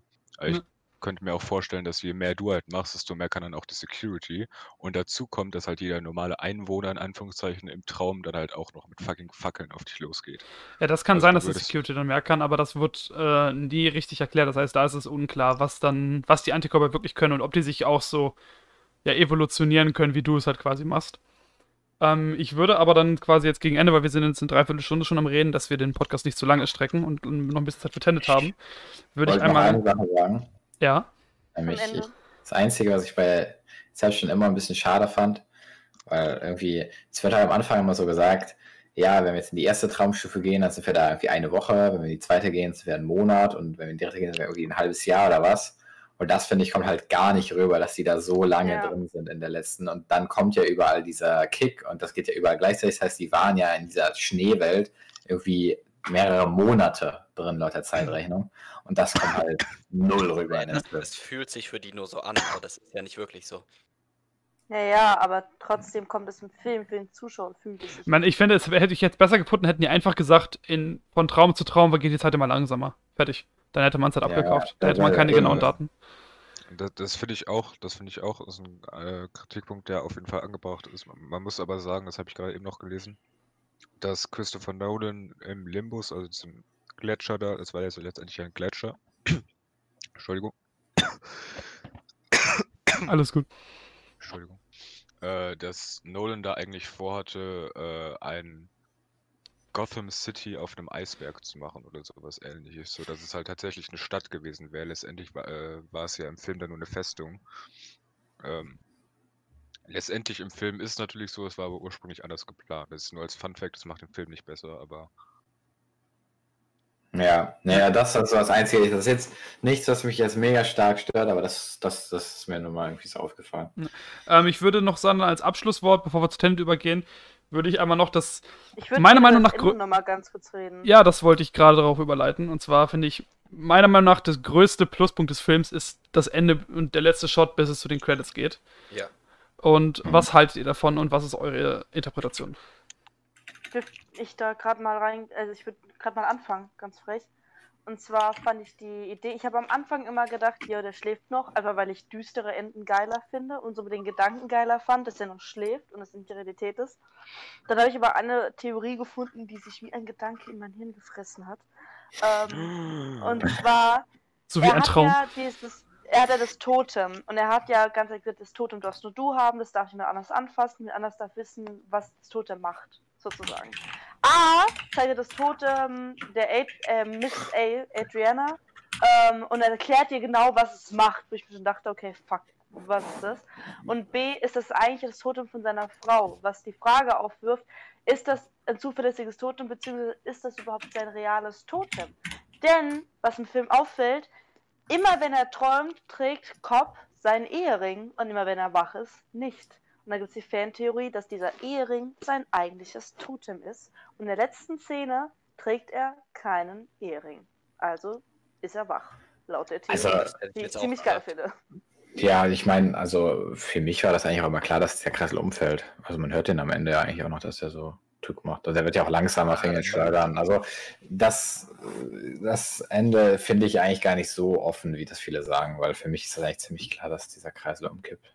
Also ich, ich habe das, ich habe da zwei Weisen. Auf der einen Seite halt, obviously wird da halt, äh, ich habe da jetzt, bin mir jetzt nicht mehr sicher, ob da tatsächlich ein Geräusch war, dass der umfällt. Ja, man sieht ja auf jeden Fall, dass er wackelt, also das ist halt nicht mehr so, äh, dass halt dabei ist, gerade umzufallen. Ähm, ich würde einfach die zweite Interpretation würde ich einfach sagen, dass es ihm eigentlich, äh, das ist theoretisch nur eine Interpretation, weil es ja eigentlich ein bisschen Hand in Hand gehen könnte, dass es äh, ihm letztendlich egal ist, äh, ob es jetzt die reale Welt ist, dass er es halt einfach, dass er sich ausgesucht hat, in dieser Realität eben zu leben und ob das jetzt die reale Welt ist oder nicht, ist ihm egal, weil er in dieser Realität eben seine Kinder hat. Und das hat Ja. äh, die Frau zwischendurch, glaube ich, auch gesagt, von wegen, äh, dass wir wissen ja beide, dass, äh, dass du nicht davon ausgehst, dass es nur eine Realität gibt oder sowas. Ich würde einfach sagen, dass er am Ende ist bewusst gezeigt, äh, natürlich soll es ein offenes Ende sein, aber ich glaube, ähm, man kann es auch so interpretieren, dass es eben nicht gezeigt wird, ob es umfällt, weil es eben den Hauptcharakter egal ist, ob es umfällt oder nicht, weil es halt die Realität ist, in der er weiterleben will. Natürlich kann es auch sein, weil er so offen über, wenn wir davon ausgehen, dass es doch sein, auch jetzt sein Totem ist, weil er so offen damit umgegangen ist, dass die Leute, die ihn jetzt in den Traum gesteckt haben, den Kreisel so manipulieren konnten, dass er umfällt und dass es doch nicht der Traum ist. Aber vielleicht wird es äh, Mhm. zu weit führen. Ja, es gibt ja die Theorie, dass er das the real target davon ist, aber dafür haben wir jetzt wahrscheinlich keine Zeit. Jo, ich würde sagen, wir machen jetzt doch ein, äh, wie bei Paris and Prisoners auch schon, einmal die Runde, äh, wie viele Punkte aus 10 ihr Inception gibt. Ähm, Aaron, an. Ähm, noch einen Satz dazu, das hatten wir jetzt aufgeschoben, aber letztendlich doch nicht angesprochen. Äh, Props an die VFX und äh, tatsächlichen äh, physischen Effekte. Das ist bei Inception Das- Da kommen wir jetzt zu. Tenet auf jeden Fall auch nochmal zu. Ja, das können wir auch zu jedem Nolan-Film einfach sagen, dass. Nolan durch die Bank weg gute Arbeit leistet Ähm, mit, seiner, mit seiner Crew. Alles. Ja, Ich würde Inception 8 von 10 geben. Also halt the- okay. theoretisch, ich mache das immer mit den 5 Sternen, also 4 von 5 entspricht halt 8 von 10. Ähm, keine Ahnung, vielleicht wäre es anders gewesen, wenn ich den damals im Kino gesehen hätte, wenn ich da alt genug gewesen wäre. Ähm, aber ich weiß nicht, also mittlerweile habe ich nicht mehr so das Feeling von, dass es der insane krasse Film, der jetzt alles verändert hat. Ähm, aber halt trotzdem ein sehr guter Film ist. Okay. Mika. äh, 10 out of 10 ist ja auch einer meiner Lieblingsfilme. Ja, bei mir ist selber auch 10 von 10. ähm, äh, ich würde ihm 7 von 10 Punkte geben. Speziell, wenn man ihn öfter anguckt, finde ich, kommen die Stärken noch mehr raus, aber auch die Schwächen. Und ich kann da einfach nicht wirklich nebenher gucken. Ich- aber ich, dennoch finde ich ihn einen grandiosen Film. Ich, war besser auf 9 von 10. Ihr wollt die Quote Ja, oben weil- halten. Nee, nee, ich, ich, nee, ich habe ja gerade selbst drüber nachgedacht, weil ich habe ja gesagt, dass es für mich einfach so ein bisschen der Tick am Ende fehlt, aber dafür zwei Sterne abzufinden, ist das ein bisschen zu krass, deswegen 9 von 10. Alles klar, Mary. Ich gebe 9,5 von 10. Das ist einer. Es ist ein, ein, es ist ein sehr, sehr guter Film. Es ist ein sehr, sehr guter Christopher, Nol Chris, Christopher Nolan. Und es ist ein Film, den ich mir bestimmt schon sechs oder sieben Mal gegeben habe. Und ich habe immer noch Bock auf ihn. Und es schaffen, schaffen nicht viele Filme. Ja, das Na, heißt, wir nice. kommen auf eine Gesamtrating von äh, 9,1. Oh, Mathe und Sebastian. Sehr gut, 9,1. Der mit dem bayerischen Abi. Okay, ich wechsle mal die Was Szene. hast du gesagt? Okay, jetzt habe ich mich sehr. Was hast du gesagt? Wie viel haben wir? 9,1. Damit äh, nimmt er tatsächlich den ersten Platz und überholt Parasite. ja, Glückwunsch Ja, Inception. ähm, Laut mir wärst du weit- weiter unten. Ähm, verdammt. Ähm, jetzt habe ich schon wieder keine Filmzusammenfassung. Naja, äh, wir, Ich- wechseln- Shoutout. Wir, ähm, ja, ähm, wechseln also jetzt zum zweiten Film und springen mal eben zehn Jahre nach vorne. Während dieser Zeit kamen noch drei Nolan-Filme raus, wenn ich mich jetzt nicht ganz täusche, mit The Dark Knight Rises, Dunkirk und, äh, beziehungsweise Interstellar und Dunkirk, um das hier in der richtigen Reihenfolge zu nennen. Wir schauen uns aber keinen dieser drei Filme an, sondern springen die einfach mal und gehen auf sein neuestes Werk Tenet. Da haben wir ja letzte Woche im Podcast schon ein bisschen drüber gesprochen, bei der Folge, ob Streamingdienste dem Kino schaden. Falls ihr es noch nicht gehört habt, hört da gerne rein zu hören auf Spotify, Apple Podcasts, Google Music und, und, und, und, und. Einfach Nanacast eingeben, da findet ihr es. Oder natürlich hier auf YouTube, da sind die Podcast-Folgen auch Ist gut. So, genug der Werbung. genug der Werbung. Und ähm, ja, wir kommen zu. Und ich fange einfach ganz dreist hier eine Google-Zusammenfassung an. Das wäre sogar diesmal wahrscheinlich gut, weil keiner weiß so richtig, worum es in dem Film ganz genau geht. Das stimmt, ja. Ein Agent wird rekrutiert, um einen besonderen Auftrag auszuführen. Er soll den dritten Weltkrieg verhindern. Diesmal ist es jedoch keine nukleare Bedro ist diesmal ist jedoch keine nukleare Bedrohung der Grund. Es muss eine Person gestoppt werden, die die Fähigkeit besitzt, die Zeit zu manipulieren. Ja. und Okay, das ist genauso vage wie jede andere Erklärung, die ich von euch vage gehört habe. wie die andere, aber viel besser kann man es auch nicht erklären. Äh, ich finde, also ich persönlich finde das jetzt gar nicht so. ich- Das hört sich immer so an, als hätte Tenet irgendwie keine klare Ja. Geschichte, aber Tenet hat eine klare Geschichte eigentlich. Ja, ich finde das schon so in Ordnung. Also man finde ich, man, man weiß so ungefähr, worum es geht und der Rest, ich finde das, bei der Zusammenfassung soll jetzt ja auch nur so ungefähr stehen, was geht. Nein, nein, ich meine jetzt, weil, weil, man, weil jetzt immer Leute sagen, ja, man weiß nicht genau, worum es geht und so und bla bla, aber das weiß man ja eigentlich schon. Ja, gut, aber es ist trotzdem irgendwie, ich weiß nicht, also die haben es jetzt gut beschrieben in so wenigen Worten. Das ist irgendwie, finde ich, ein bisschen schwierig bei Tenet manchmal. Ja. Aber ähm, ja, ähm, Tenet haben, glaube ich, alle hier im Kino gesehen, oder? Nein, Yep. ich habe ihn nicht im Kino gesehen. Mary hat ihn nicht im Kino gesehen, ja. Äh, ich habe heute schon mit Peter darüber gesprochen. Äh, ich habe den ja sogar in IMAX gesehen. Ähm, Mika, du, glaube ich, Ich auch. auch. Ne? Peter ja nicht. Nee, ich leider nicht. Ähm, Aaron, hast du in Ich IMAX gesehen? nicht in IMAX gesehen. Auch nicht in IMAX, ja. Da muss man natürlich sagen, der Film wurde ja auf IMAX-Kameras gedreht. Der Kameramann natürlich hier, bevor ich es vergesse, heute von heute mal.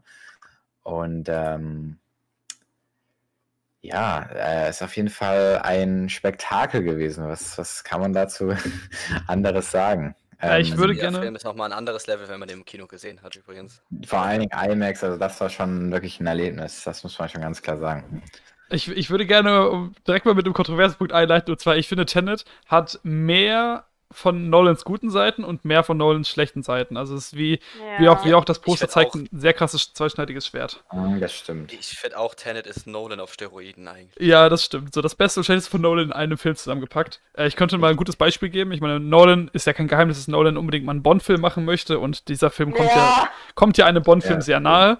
Aber ähm, dass er einen russischen Bösewicht hat, der die Welt zerstören möchte, das kam für mich ein bisschen. Das kam, das finde ich, wurde im Film nicht gerecht. Mhm. Das Das stimmt. Ich fand generell den Bösen recht eindimensional und ich würde ihn kacke finden, wenn er nicht so genial gespielt ist. Oh ja. Brenner. Von, von, Ähm, von Kenneth B. Okay, frühstücken wir es einmal ab. Schauspielische Leistung, irgendwas dagegen zu sagen, dass es genial war. Ich muss sogar sagen, ähm, ich habe keine Ahnung mehr, wie er in, in dem Film hieß, aber der Schauspieler von der, der, der Glitzervampir, Edward, ich nenne ihn jetzt einfach. Glitzervampir. Ich verbinde den gar nicht. Patterson! nee, ich, ich habe den auch noch nie damit verbunden. Pat, Pat, Patterson. Neil. Ähm, der gibt mir durch Tenet Hoffnungen, dass Batman gut werden kann. Und Ich weiß, dass Batman gut wird. Die, die Hoffnung, Und- die habe ich schon ganz lange. Also dafür danke ich ihm. Er hat eine sehr, sehr stabile, also er hat eine sehr geile Leistung abgelegt, kannst du sagen. Ja, das war die beste schauspielerische Leistung im Film. Wie, wie ist nochmal die. Echt? Da, da würde ich widersprechen, aber wie ist nochmal der, äh, der Vorname von Patterson? Nie. Robert. Äh, Robert. Achso. Robert Patterson. Edward. Nein, Nein. Edward. Bitte, ich hasse das auch. Ich hasse, Genau. da, da, ich, reagiere ich wirklich richtig allergisch drauf, wenn Leute den immer als den Vampir aus Twilight, weil das ist, dem- das ist richtig ungerecht dem gegenüber, weil er so viel besser ist. Lass uns, Äh, la- lass, lass uns nicht, lass uns nicht zu lange über Robert Pattinson reden. wir wollen hier nicht zu sehr abschweifen. Ich, ich würde, ich würde, äh, ich glaube, Peter, du hast gesagt, dass es die beste schauspielerische Leistung war. Nee, da habe ich Ich nicht. würde, Ich habe das gesagt. okay, dann, ja, ja, dann, ich war mir nicht mehr sicher. Hat Mika das gesagt? Ich würde widersprechen, weil, äh, ich vergesse immer seinen, hier, Kenneth unser oder was? Protagonist, nee, Achso, Mr. John David Washington. John David Washington, okay. Ähm, ich habe da irgendwie immer ein A, irgendwie, keine Ahnung. John David Washington ist für mich die beste Schauspielleistung des Films, weil äh, er die Stunts zum Wow. selbst gemacht hat und das mit der krassesten war. Da Also muss ich sein- widersprechen. Sein, Also, das, sein, Warte, lass mich kurz. Äh, er hat halt nicht so die, ähm, äh, die Emotional Range, die aber kaum jemand wirklich hat. Also klar gibt es Emotional Range, aber halt nicht das ganze Spektrum lang. Aber von, ich, auf jeden Fall hat äh, John David Washington am meisten am Set gelassen, würde ich sagen.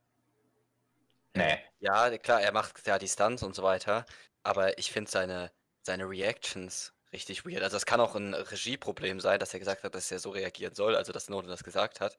Äh, aber dass er halt zum Beispiel reagiert, wo er erfährt, dass er rückwärts eine Kugel einfängt und er einfach nur Wow. Das ist aber ein Meme aber geworden. ich find, das habe ich generell, das ist so komisch, weil warum reagiert er überhaupt so? Er hat schon davor geschossen, sie hat ihm schon alles erklärt, wie das funktioniert. Der weiß ja eigentlich das schon. Ich Ja. verstehe so, warum er überhaupt Ja. noch überrascht darüber reagiert. Ähm, ich, ich, würde, ich, würde, ich würde am besten suggerieren, dass wir wenig Zeit mit den Charakteren des verbringen, denn das hat Nolan in diesem Film nämlich auch getan und wir sollten lieber auf das Spektakel gehen.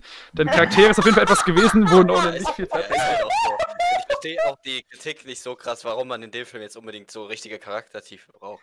Also, ich Doch, der Denn, ja, da- das muss ich am Ende nochmal sagen, denn am Ende gibt es ja auch Tetratude. Und die Charaktere haben halt einfach dazu geführt, dass mich im Film es überhaupt nicht gejuckt hat, was mit denen passiert. Ich hatte nicht Mitleid mit denen. Und es ist auch ein Riesenkritik, weil Charakterentwicklung macht eins. Du fühlst mit, du fieberst mit dem Helden, sonstiges. Ich habe den Fernseher angeschrien, dass er diese Olle doch umbringen lassen soll, weil sie anstrengend ist, sie alles komplizierter macht. Und ich einfach, mich jetzt nicht gejuckt, ob die existiert redet. oder nicht. Mich hat absolut nicht gejuckt. Aber Nee, Aber also ich muss sagen, wo, wo, äh, ganz kurz, wo Neil äh, gestorben ist, das fand ich schon ein bisschen schade, weil ich mochte den Ja. schon. Also. ja, das ist wegen der das Ding. Ollen. also Das äh, die, Problem ist nämlich, äh, dieser neuartige Drehbuchaufbau von Tenet ist halt so, dass, weil das ja, weil das Drehbuch ja quasi auch wie ein Loop geschrieben ist, kann man sagen, äh, findet man meiner Meinung nach den Tod von Neil erst bei mehrmaligem Gucken hart, weil man den, weil man das vorher noch gar nicht so ganz erfasst hat, was Neil für eine Rolle in dem Ganzen spielt. Das stimmt, ja. Also zum Beispiel, dass der am Anfang in der Oper ist, also das checkt man beim ersten Mal gucken und nicht unbedingt, außer Peter, Entschuldigung. Aber äh, andere checken es erstmal noch nicht. Fand ich tatsächlich nicht. Ich habe beim ersten Mal gucken, äh, war meine Reaktion auf Nils Sacrifice am größten. Und ich finde Ja, halt ich auch, fand's auch kacke. ich find, Ähm, ich find auch die letzte Szene äh, war für mich halt die, die emotionalste theoretisch da, wo dann halt tatsächlich das erste Mal ein Tod wirklich äh, dann Gewichtung bekommen hat. Und das sind eben die zwei Hauptcharaktere vom Film, die tatsächlich ja auch äh, am meisten äh, Relevanz haben. Und jeder andere Tod ist halt nicht wirklich so relevant, als dass man da jetzt äh, Character Development so hart haben muss, dass, es, dass der Zuschauer damit mitfiebern soll. Weil warum sollte man bei so einem äh, Side-Character eigentlich äh, immer, warum sollte man bei jedem Tod eigentlich mitfiebern müssen? Es geht um die Hauptcharaktere, bei deren Tod, also bei deren Sacrifice hat man am Ende mitgefiebert, zumindest ich. Beim ersten Mal noch mehr als bei den anderen. Und man muss immer noch gucken, dass Tenet ist zwar schwer in ein Genre zu stecken, dadurch, dass es eben Nolan-Film ist und Nolan ja immer Grenzen überschreitet. Eben, aber es ist ja, wir haben ja ganz am Anfang gesagt, es ist ja an Bond angelehnt und äh, ich würde es nicht als Bond-Abklatsch bezeichnen, sondern eher als eben so äh, Agentenfilm. Und Agentenfilme ist eben ein Genre, wo man, also so Action, äh, Actionfilm ist ja das tatsächliche Genre und dann Unterdingens äh, Agentenfilme. Da, das ist typisch fürs Genre, dass da kein richtiges Character Development ist. Weil Ähm. wenn Bond das große, das große Ding ist, das James Bond hat ein. Character Development über fünf Dings. Es ist für mich weder gut noch schlecht, weil es ist neutral. Ich finde aber, man kann nicht sagen, dass es schlecht ist, äh, weil man theoretisch dann die Filme besser findet, wo das Character Development äh, dann theoretisch äh, besser ist und dass man mehr mitfiebert. Aber das ist auch ein komplett anderes Genre. Also ich würde sagen, das ist eine persönliche Sache halt. Wenn Leute halt mehr, mehr, mehr mitfiebern können, wenn der Charakter sich gescheit entwickelt, ähm, wie zum Beispiel ich das habe, dann finde ich den Film halt auch automatisch besser. Ja, wie gesagt, das ist halt einfach eine Geschmackssache. Aber ich würde gerne ähm, da was äh, einhaken. Und zwar, Nolan wollte auf jeden Fall bei einem bestimmten Charakter eine emotionale Bindung aufbauen. Und zwar bei der Frau des Russen. Weil sie ist ja die mit Oh, ist so nervig. Pass auf, pass auf, pass auf, pass auf. Sie ist nämlich halt, ja, jetzt auf dem Papier die tragische Figur, weil sie halt ihren Sohn nicht sehen kann, weil sie halt quasi an ihm hängt und er sie ja vergewaltigt und was auch immer alles macht. Aber das Ding ist, dieses, äh, dieses Motiv ist halt so ausgelutscht und ja, das war extra, dass ich das so gesagt habe, ähm, dass, äh, dass, es, dass man es quasi einfach nicht mehr abkauft, weil man hat das einfach schon tausendmal gesehen. Ja, ich finde Ja. also, die Ja. ganzen äh, Charaktere, wie sie sich verhalten, die Story an sich ist jetzt nichts äh, weltbewegend Neues. Und das ist auch, glaube jetzt nicht Nolans primäres Ziel gewesen. Ich meine, der ist jetzt auch nicht auf den Kopf gefallen. Der hat viele Agentenfilme gesehen, der weiß, wie die ungefähr ablaufen. Der weiß selber, dass Tenet da in so eine relativ, ja, fast schon 0815-Schiene geht. Aber da kommt halt dann irgendwie dieser geile Twist mit rein, dass eben äh, wie, wie heißt das, Sator, äh, eben doch nicht dein 0815 äh, Nuklearverkäufer ist, sondern halt dann kommt das Konzept mit rein, was Tenet eben so genial macht, dieses Zeitinvertieren. Auch, dass es Ich, bei, ich, dass es ich bei Tenet kurz- einfach um dieses geile Feeling geht. Und ich, Ich auf dieses Feeling sollten wir auf jeden Fall kommen jetzt. ja, das, das gleich, aber ich würde erstmal vorher fragen, was habt ihr schon tausendmal gesehen, was es in Tenet gibt? Also was es genau so in Tenet gibt, wie auch in jedem anderen Film, weil ich bezweifle. Naja, wir haben unseren ist. Protagonisten, der angehört wird, um das Böse zu ähm, stoppen. Der hat seinen intelligenten Sidekick, den Q, was in dem Fall unser Edward ist, ähm, der ihm am Anfang halt irgendwie alles erklären muss. Äh, wir haben den typischen Bösewicht, der die Welt einfach brennen sehen will, aus Gründen. Äh, und wir haben die Frau des Bösewichts, welche natürlich äh, sich an den Bond bindet. Ähm, und die halt dann ihren Mann verrät, sozusagen. Ja. Und der Protagonist, der ist eiskalt und cool und hat immer die bestpassende Antwort parat. Er hat doch immer einen, er hat auch immer einen schönen Spruch parat. Szene, ähm, gutes Beispiel in einer Küchenszene, wo er von ganz vielen sehr muskulösen Männern umgeben ist, sagt er so, I ordered my hot sauce an hour ago. So, Alter, du bist kurz davor zu sterben. Aber ich, ich fand, das war, das, war, das war die beste Line im Film. Mit, dem, mit dem am Ende ist das halt, ist, ist, das, ist das für mich halt eine der geilsten Zeilen Okay. des, des Films. Und das Geilste ist, dass, Als John. David Washington äh, damit halt an dem Tag damit gekommen ist, das war nichts von Nolan. Darf ich mal ganz kurz zusammenhängen? Mich stört es, dass bei dem Thema, mich stört es, dass Nolan immer so hardcore auf FSK 12 geht, ne? Ich habe irgendwie das Gefühl, ich habe das schon mal gesagt, aber mich regt das richtig auf, dass er nie richtig zeigt, wie einem mal in die Fresse geschlagen wird. sondern dass er- in, Tenet, in, Tenet, in Tenet hat er das mal etwas mehr gemacht, aber trotzdem, er will immer diese FSK 12 haben. Ja klar, wegen Geld, aber trotzdem, ich das, wo er den mit dem Goldbarren schlägt, dass man das nur von hinten sieht, das hätte man, da ist da sogar Blut dran, da kann, man kann auch sehen, wie er richtig mit dem Goldbarren reinschlägt einfach. Aber Ja, da aber- wurde ja auch mit der Käsereibe so. Die- Alter. die- die- Käsereibe ist Ja. super. Ähm, ich würde aber will gerne nochmal bei, ich, würd, ich würde gerne bei Marys Punkt einmal anknüpfen. Und zwar, sie hat ja gesagt, dass der Böse die Welt brennen sehen möchte, because reason. Weil das finde ich leider auch den lachhaftesten Moment im Film, weil die einzige, als einziges Motiv des Bösewichts ist quasi, dass, wenn er die Welt nicht haben kann, soll sie keine Ja, haben. äh, Das ist der einzige Oh, Grund, warum er das ja. alles machen möchte. Und ich denke mir so, das ist schon, das ist schon ein bisschen viel dafür, dass er nur diese Einstellung hat. Was mir jetzt ein bisschen zu wenig Motivation würde. Das. Ja, aber das, das, ist, das, ist, ja- das ist ja, das ist ja, das ist ja ein Mensch, äh, das ist ja nicht einfach so, dass sich einer des. Nein, das ist ja jetzt nicht so, dass sich jetzt einfach ein Typ, der jetzt hingesetzt hat und so, nee, äh, ich finde das jetzt doof, dass ich, was weiß ich, was für Krebs ich habe und jetzt will ich einfach die Welt mal mitnehmen. Ja, Das doch. ist, äh, Komm, nimm mal. nee, da- das ist, das ist, Wa- Nein, nein, nein. Aber warum? Das, das ist doch, das ist ja offensichtlich, dass es eben ein ziemlich großen, wahnsinnig psychisch kranker Mensch ist. Warum funktioniert es beim Joker zum Beispiel? Und das ist eine der geilsten Rollen der Welt. Aber jetzt, wenn, äh, wenn das eben irgendein, nur weil es ein, äh, nur weil es ein Ire mit russischem Akzent ist, ist dann plötzlich wieder 0815 und das gab schon tausendmal und keine Ahnung was. Nein, nein, nein, weil nein, der Joker hat keinen Plan sozusagen. Und der Joker sagt ja auch, Grund, ich habe keinen Grund, einfach, einfach weil.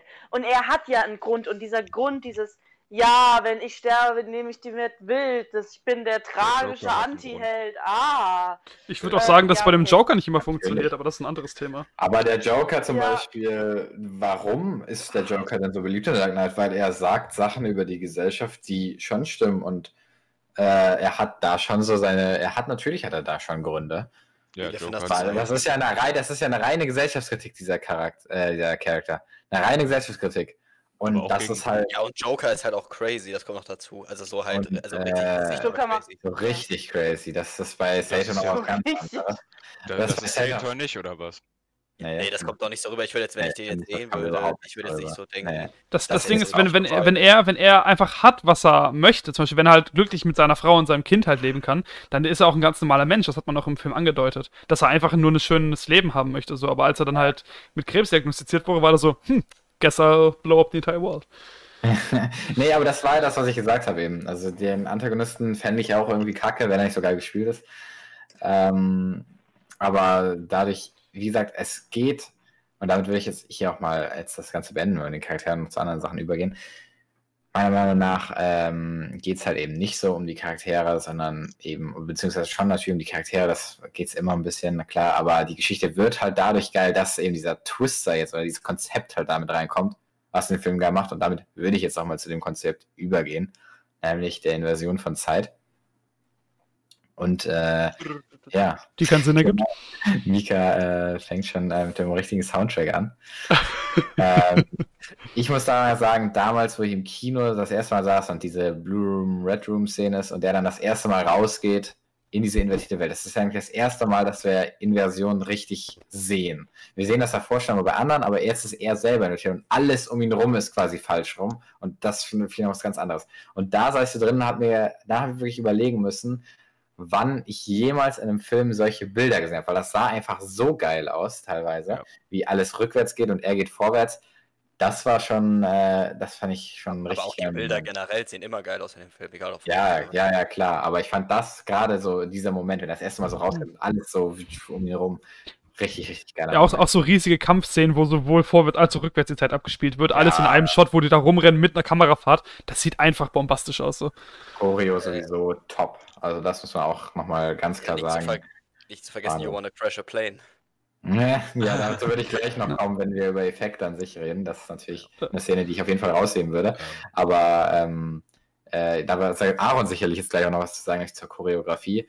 Äh, ich hab, wir haben das Behind the Scenes auch angeschaut und was da in Planung reinging, dass der vorwärts und rückwärts kämpft und dass das für beide logisch ist und die Bewegungen passen. Das ist ja eben nicht im Nachhinein irgendwie, dass die alleine da standen und dann zusammen editiert wurden oder was. Nee, das ist wirklich so choreografiert worden und das, das auch was, äh, was der Film richtig, richtig stark macht. Hm, Kurz noch dazu.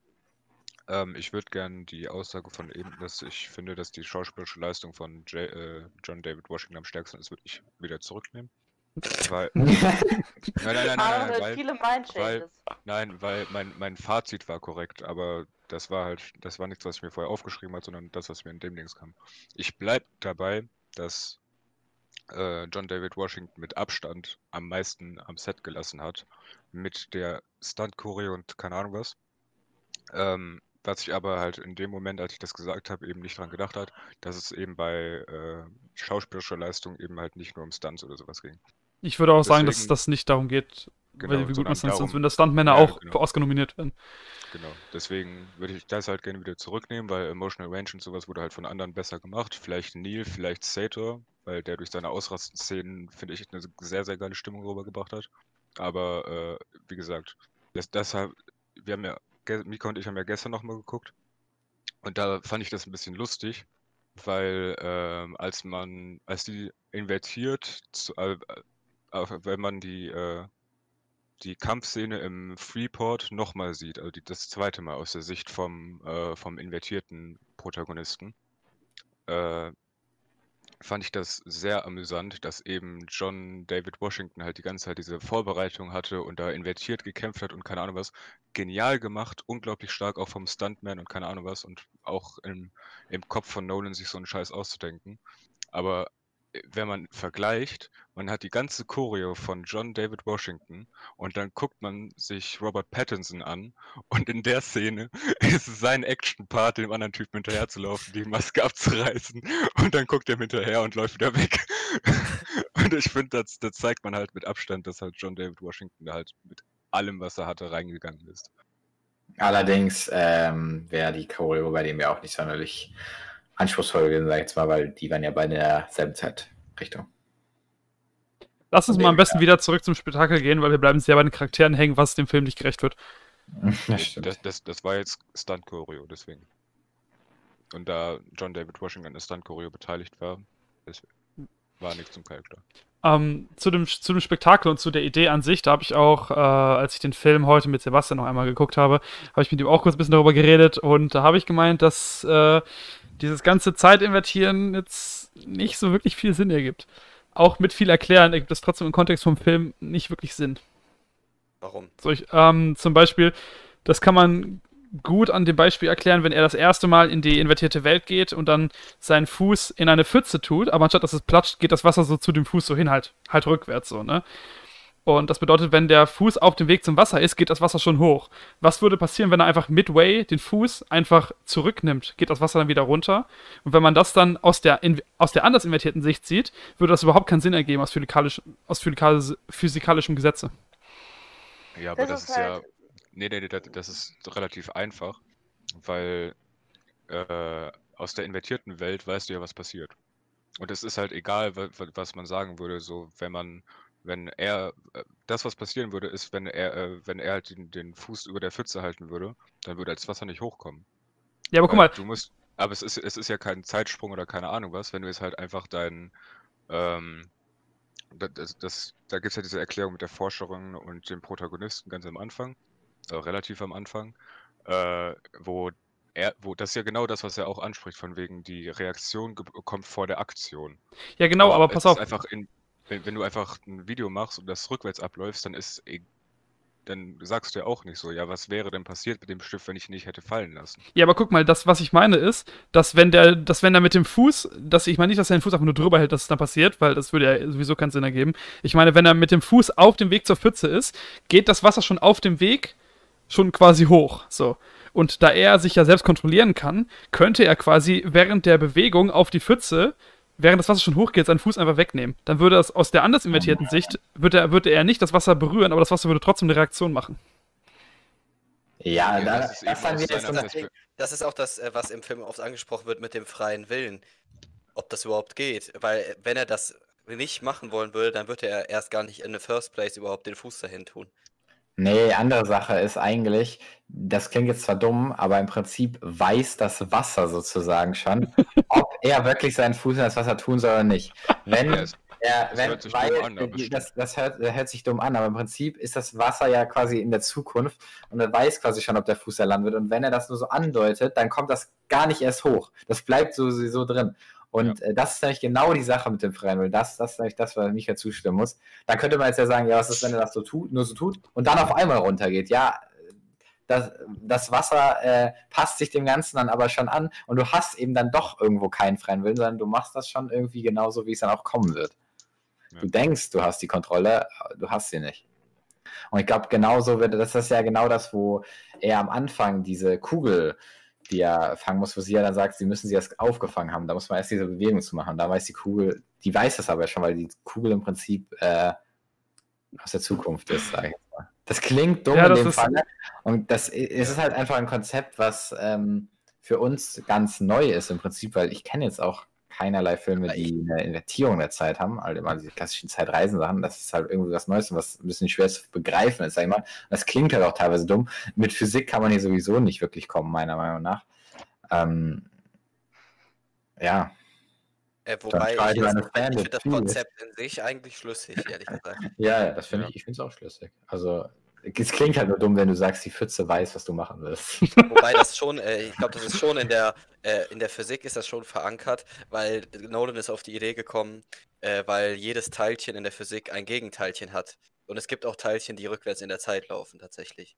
Ja. Also, weil solche physikalischen Formeln existieren, die das bewiesen haben. Also das, das gibt es tatsächlich auf molekularer Ebene. ge- Ja. Ist das aber halt nicht auf das ist halt unser Zeitdenken ist halt anders, deswegen äh, kann man halt schwer sagen, so von wegen die Pfütze weiß, dass sie getreten wird, keine Ahnung was. Aber wenn du halt einfach denkst, dass die, dass du die Zeit halt zurückspulen wirst, beziehungsweise halt invertiert in der Zeit leben würdest, dann ist es halt aus der Sicht der Pfütze passiert das einfach gerade so. Er tritt rein und fertig. Aus seiner, aus der Perspektive des Protagonisten, der halt invertiert ist, ist halt die Reaktion vor der Aktion. Aber aus der Sicht der Welt ist halt einfach ganz normal Aktion-Reaktion gewesen. Don't try to understand it. Wie, Es das ist Ja, halt aber- wieder aber- no, was man halt Nolan Auch- sagen muss, Nolan hat ein, ähm, was Nolan eins gut kann, er kann uns gut Brainfucks geben. Und das ist aber eigentlich ein Pluspunkt, weil mh, was halt bei Incept, was halt Nolan in Tenet nicht so gemacht hat, er hat erklärt, aber er hat nicht übererklärt. Ich weiß noch, wie oft ich angehalten habe, Aaron angeguckt habe und gesagt habe, bitte erklär mir das. Weil Ja. ich es absolut nicht geschnallt habe. Aber ich finde es eigentlich ganz geil, weil du musst nachdenken. Und ich liebe Filme, bei denen man nachdenken muss. Und Ich die man sich halt- zwei, dreimal anschauen muss. das ist auch wieder so eine Kritik, die bei Tenet auch kam, wie bei jedem neuen Film, "Nö, zu viel Exposition. Und ja, wir haben hier mit, ich weiß gar nicht wie vielen Leuten, wir haben glaube ich hier fünf Charakter drin, die reine Exposition sind. Das wäre sicher optimal. Bei Tenet fällt mir gar nicht, also fällt mir die Exposition gar nicht so krass auf. Mir ist sie richtig Tenet krass ist die- aufgefallen. Bei Tenet kommen in der ersten halben Stunde eigentlich nur Exposition. Aber ich finde die cool gemacht eigentlich. Und ähm, ich finde das, die ganzen Szenen zwischen Michael Caine, reiner Expositionscharakter, aber die Szene ist einfach, ich finde die Szene cool gemacht, so, hat ein bisschen was Humorvolles mit dran. Äh, das, das hat mich da nicht gestört und äh, ich finde, die Exposition muss der Film bringen. Sonst gibt weil es gibt ja dann gleichzeitig die Filme, die sagen, "Hä, verstehe den Film nicht, das ist viel zu kompliziert. Wo man sich da auch wieder denkt, ja, was wollt ihr denn jetzt? Die einen sagen zu viel Exposition, die einen sagen zu wenig Exposition. Ich finde, der Film hat es eigentlich gut gemanagt, sodass man das Grundlegende verstehen kann, die Charaktere gut kennt und ihre äh, Entscheidungen versteht. Perfekte Exposition ist es wie immer bei neuen Filmen halt nicht, aber ich finde sie trotzdem wieder gut, also wie auch in, äh, in Inception schon, nicht so, dass es mir jetzt so mehr auf den Geist gehen würde. Ich habe den Film jetzt zum vierten Mal geguckt und ich fand es immer noch nicht anstrengend. Das, Ähm, Das- was, was, was ich dazu sagen möchte, ist, es, ähm, Nolan steht nicht in der Kritik, dass es zu viel Exposition ist. Natürlich, es gibt manche, die das behaupten, aber die, der größte Kritikpunkt, was Exposition bei ihm angeht, ist, dass es äh, sehr platt quasi erzählt wird, weil seine Exposition, die kann man halt quasi interessant gestalten, aber bei ihm ist die Exposition, vor allem in Tenet, auch in der ersten halben Stunde, ist es wirklich nur, der Protagonist setzt sich mit irgendwem hin und dann erklärt er ihm was. Und dann geht er zur nächsten Person, setzt er sich mit der hin und erklärt ihm was. Und das ist, glaube ich, vier oder 15 hintereinander, wo er sich einfach nur mit Leuten hinsetzt, die ihm verschiedene Sachen erklären, bis dann die Story richtig, richtig loskickt quasi. Und ich dachte ja, mir, das stimmt. das hat sich halt sehr wie- wiederholt angefühlt so. Nee, was mich äh, stört an den Dialogszenen in dem Film manchmal, das ist mir erst nach ein paar Mal aufgefallen, damit die Szenen so dynamischer wirken, sind da Location-Wechsel drin, die richtig weird sind, wenn man darüber nachdenkt. So, die hören so mitten im Satz auf und stehen irgendwo anders und reden Ja, äh, weiter. Wenn Neil, wenn und, und äh, der Protagonist miteinander reden, ne? Ja, ja, Wenn die genau. über ihre Pläne reden, sitzen in der Stadt und auf einmal eine Szene im Bus oder so. Warum, warum, warum reden die sowieso über so übelst geheime Pläne einfach in der Öffentlichkeit oder in öffentlichen Verkehrsmitteln? Warum machen die das? Aber So. ja, also zum Beispiel, zum Beispiel beim Freeport oder sowas, dann planen die ja, wie sie das Freeport überfallen und keine Ahnung was und gucken sich ja aus dem Bus aus dem Freeport an. So, was es für Eingänge und keine Ja, und was, was, was müssen die Leute denken, die dann damit in dem Bus sind, von wegen, die hören so, wie die irgendwie ein Flugzeug kidnappen wollen oder so, die denken sich nur so, hm, better call the security. So, stehen so in der Öffentlichkeit Ähm, äh, den also- Typen so, ja, äh, terroristischen Okay, Akt. ja, werden alle unabhängig jetzt von, von solchen Dingern, ich wollte noch mal auf das eine eingehen, was Sepp gesagt hat. Sepp meinte, du hast ihn dir jetzt sehr öfters angeguckt und ähm, du hattest ja schon immer wieder Bock auf den Film. Das Ding ist, ich habe Tenet als einmal gesehen. Ich muss es fürs Verständnis definitiv noch ein zweites Mal gucken, aber ich müsste mich jetzt echt aufraffen, weil ich irgendwie überhaupt keinen Bock habe, diesen Film noch mal zu sehen. Dieser Film hat mich nicht gecatcht, dass ich den jetzt sage, boah, den gucke ich noch mal. Darauf habe ich Echt? Lust. Nee, und äh, allein, warum er mich catcht, und dazu würde ich jetzt dann tatsächlich auch fast schon abschließend nochmal kommen, zu den letzten Punkt, den ich Teil noch nennen müsste. Effekte, die praktischen Effekte und natürlich die Boah, Szene der Szene, ja alles praktisch. Liebling. Ja, ist eigentlich alles Szenen, aber trotzdem die eine Szene, die auch immer wieder genannt wird bei Tenet, die auch eigentlich meine Lieblingsszene ist, natürlich die äh, 747-Szene, wo äh, sie sich einfach gedacht haben, dass sie ein echtes Flugzeug nehmen und in den Hangar reincrashen. Warum auch nicht, ne? Dazu dann noch die unfassbar geile Musik, über die wir jetzt noch gar nicht gesprochen haben, die aber auch wie in, äh, Oh ja, Mann. in, Tenet, in Tenet fast noch besser ist, muss ich tatsächlich sagen. Ja, Tenet, die Musik finde ich noch besser. Ludwig äh, Göransson äh, hat da wirklich was geschaffen. Das ist eigentlich schon wirklich Perfektion. Wenn man da auch mal so auf die Details, wenn man da mal so auf die Details hat. Gut, ab und an, das haben wir uns heute auch mal gedacht, sie reden nur so ganz normal und die Musik und sie reden einfach. Da komme ich gleich auch noch zu. Ich Das fand ist, das aber, also ich finde das geil, das ist Aber- eine persönliche Meinung, aber ich Aber äh, die Musik trotzdem auch sehr geil und eben diese praktischen Effekte bei dieser 747-Szene, bei der Autoszene, das ist alles in der Kamera gefilmt, dass die einfach Autos umbauen, dass die, Minu äh, dass die auch rückwärts 180 fahren können. Das muss man sich mal vorstellen. Das ist Nolan. Das macht Ja, auch wenn man, wenn man auch überlegt, äh, wo die die Kamera überall angebracht haben, wenn man sich darüber mal Gedanken macht, das ist so ja eine fette. IMAX vor allen Dingen auch. Ne? Ja, ja. und heute mal rennt er nach Handheld mit der IMAX rum. Aber, aber, aber nochmal noch mal ein Punkt zu der Musik. Ich fand, dass vor allem am Anfang die Musik sehr manipulativ eingesetzt wurde, weil es ist halt wirklich teilweise echt nichts passiert. Er ist irgendwo nur rumgelaufen und hat irgendeinen Stuss mit irgendwem geredet. Und, und, und, und die Musik ist so ausgerastet, dass man, dass man sich dachte, okay, Alter, das ist jetzt wahrscheinlich übelst der Heavy Shit, aber es ist halt echt nichts passiert. Er läuft halt einfach Ja, nur in der, im Daylight in irgendein Building rein und die Musik richtig. Ich denke mir so, oh, Ja, Alter. aber die Szene, wo, die, wo der losrennt in dem Gebäude und die Musik droppt, das ist schon eine sehr geile Szene, wo die, die, wo die Mhm. Kamera dem folgt. Das ist echt geil. Das, Ja, das ist auch cool. Ähm, zur, ich glaube, zu den Visual Effects kann man halt auf jeden Fall auch sagen, also generell, das werde ich jetzt wieder ein bisschen ausschweifen, aber egal. Ähm, man sagt ja über Nolan, das ist jetzt gar keine Kritik oder keine Ahnung was, äh, gegen Nolan, also ich sage nicht, dass es Kritik gegenüber Nolan ist, wenn man das sagt, aber dass Nolan bekannt dafür ist, dass er eben keine VFX mag, dem würde ich widersprechen, das sieht man an Inception vor allem, äh, aber vor allem auch an Tenet, weil äh, Christopher Nolan mag Visual Effects, also CGI und Computer Generated Image, Imagery und sowas. Äh, Christopher Nolan mag, geht aber davon aus, dass jeder Zuschauer äh, diesen Wow-Effekt oder diesen epischen Effekt mehr hat, wenn man das s- sieht, wenn es eben ähm, wenn, man eben äh, weiß, dass es eben praktisch gemacht wird, dass es eben ein anderer Flair ist. Aber auch Oh, okay. Mary hat Äh, vergessen, ja. Ja, keine Lust mehr. Aber auch, aber auch äh, Tenet hat Visual Effects und ähm, wenn man eben, also das sind ist noch nicht wirklich äh, äh, spruchreif, aber laut Kino.de ist wohl äh, Tenet auch ein Anwärter darauf, halt für eine, äh, eine Oscar-Nominierung für Visual Effects zu haben, weil ähm, Christopher Nolan in Tenet eben genauso wieder äh, CGI benutzt hat, aber eben sehr, sehr smart an Stellen, wo es für ihn einfach nicht mehr machbar ist, die reale Welt eben so einzufangen. Sprich, ein äh, Gebäude nacheinander invertiert oben und dann eine Sekunde später unten explodieren zu lassen. Ähm, ist in meinen Augen eben eine sehr, also generell bei Nolan-Filmen eine sehr, oder bei Tenet jetzt vor allem eine sehr smarte äh, Art und Weise eben mit praktischen Effekts, also halt Miniatur und sowas eben, äh, oder mit Visual Effects und sowas. Die Kombination macht Nolan aus und das ist es eben. Und Naja, ich würde das Hat mir bei Inception du. Äh, bei Inception ist mir viel mehr VFX aufgefallen. Aber ich meine, Nolan versucht fast alles in Camera zu drehen und erweitert das nur mit VFX. Er würde, Ja, ich, ich kann mir nicht vorstellen, dass er jemals so ein CGI-Wesen oder so in seinen Film reinmachen würde.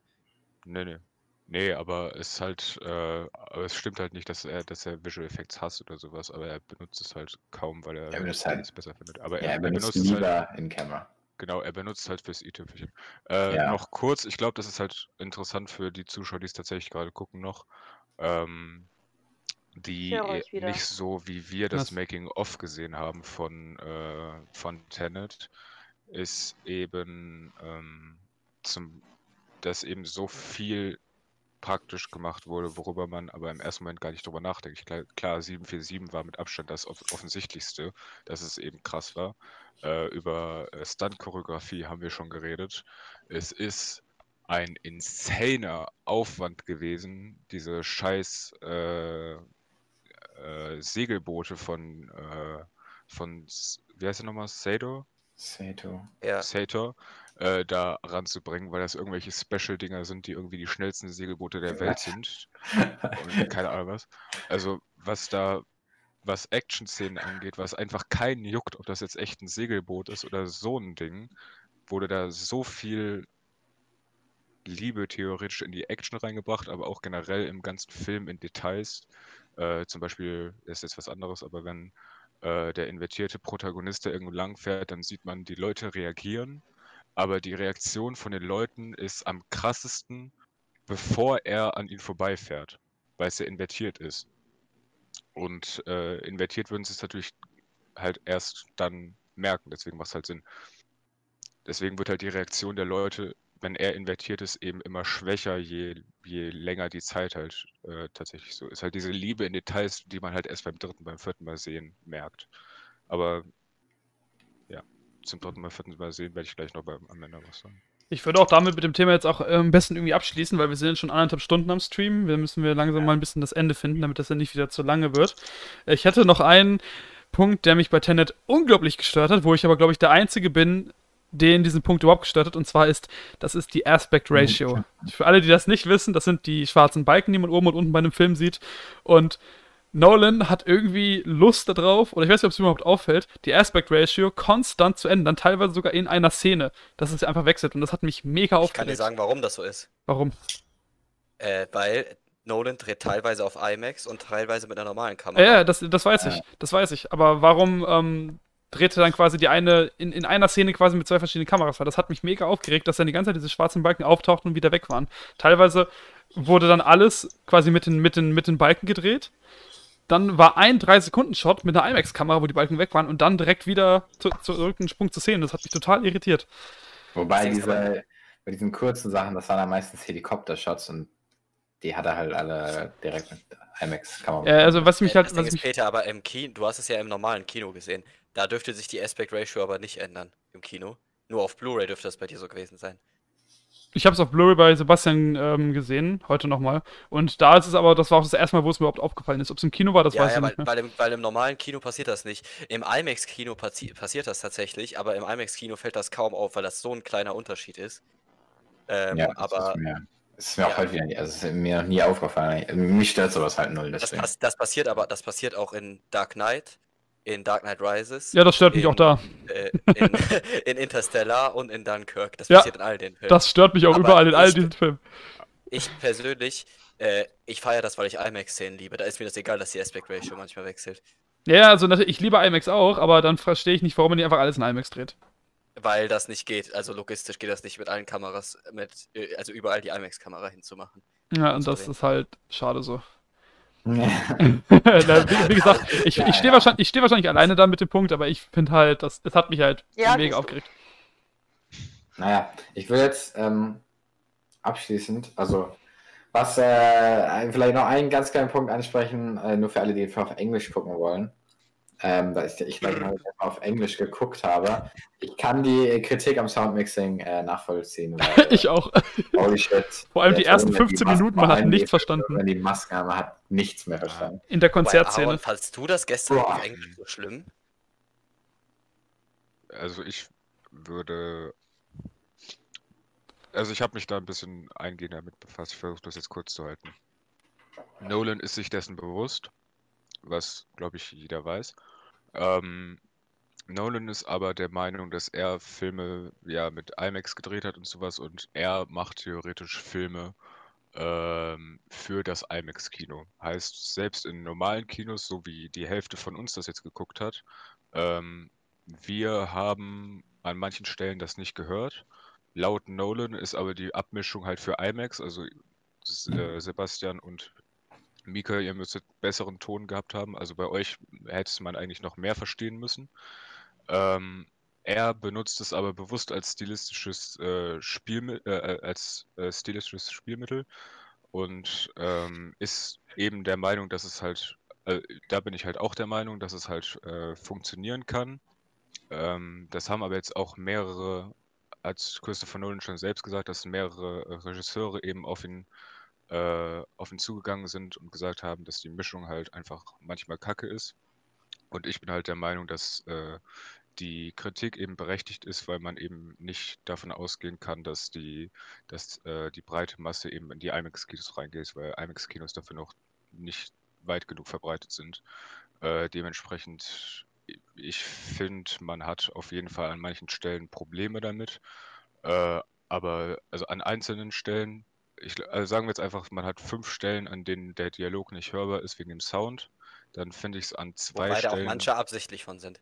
Ja, ja, genau. Dann finde ich es eben an zwei Stellen von fünf jetzt als Beispiel äh, dann eben unangebracht und dann finde ich es halt sehr ignorant als Regisseur eben zu sagen, dass man das extra macht und dann halt nur für die Leute, die im IMAX das einigermaßen erträglich zu machen. Ich find, Aber hat IMAX, hat, hat, äh, hat eine IMAX-Kamera was mit Sound zu tun? Das haben wir doch separat aufgenommen.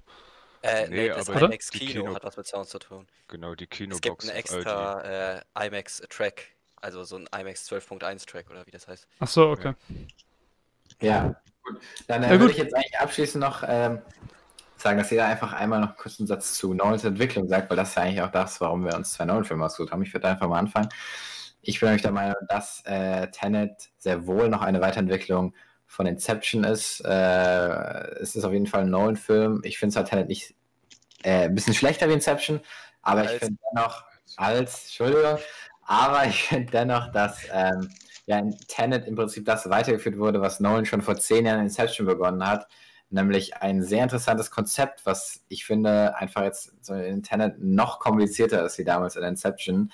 Er setzt noch krasser auf äh, Effekte in der Kamera, praktische Effekte. Er wird immer größer und größer. Da war, ähm, das, das deutet sich jetzt schon mit Interstellar an. Dunkirk war dann sogar ein bisschen kleiner mal wieder, aber Tenet jetzt auch nochmal ein Riesending mit über 200 Millionen Budget, ja, glaube ich. Also Wahnsinn eigentlich. Und äh, trotzdem auch die Schwächen von Nolan haben sich gehalten über die zehn Jahre. Immer noch äh, die Exposition, die vielleicht ein bisschen klumpig hier und da ist und auch Charaktere, die ein bisschen besser teilweise hätten geschrieben werden können. Trotzdem äh, muss ich sagen, auch Tenet ist wieder mal ein geiler Film von Nolan und ähm, ja. ja, ich hoffe, er macht so weiter. Wer soll Ja, weitermachen? Nolans Stärken, also okay. Nolans Dann sag doch, dann sag doch gleich, was du ihm geben würdest. Achso, ja, ich gebe ihm äh, eine 9 von 10. Oh, okay. Ähm, jo, ich mach weiter. Äh, ich finde, Tenet ist gefühlt genau das, was quasi, äh, was man quasi als Hollywood-Sequel benennen könnte. Nicht, dass es ein Sequel zu Inception ist, sondern dass es sich so anfühlt wie ein Sequel und zwar einfach größer und bombastischer, aber mit den gleichen Schwächen, wenn nicht sogar noch stärker. Weil ich finde, das ist genau das, was Tenet ist. Hat genau die Stärken und Schwächen wie Inception, nur halt beides amplified. Und ich würde dem 7 von 10 Punkte geben. Ich würde noch einen Punkt runtergehen. Ich- Weil ich finde ich find Inception einen Ticken besser. Du hast Inception auch 7 von 10 gegeben, aber da war Ach so, ja, aber okay, aber für 6, 6 finde ich Tenet zu gut. Also dann lieber beide 7 von 10. Okay. Ähm, ja, Aaron. Ähm, ich wollte noch kurz was zu Editing sagen. Das sind wirklich nur zwei Sätze, ich halte mich kurz. Das hatten wir nämlich gar nicht erwähnt. Ähm, Mika und mir ist zum Beispiel aufgefallen, dass äh, im Editing es große Fehler gab. Ähm, Ja.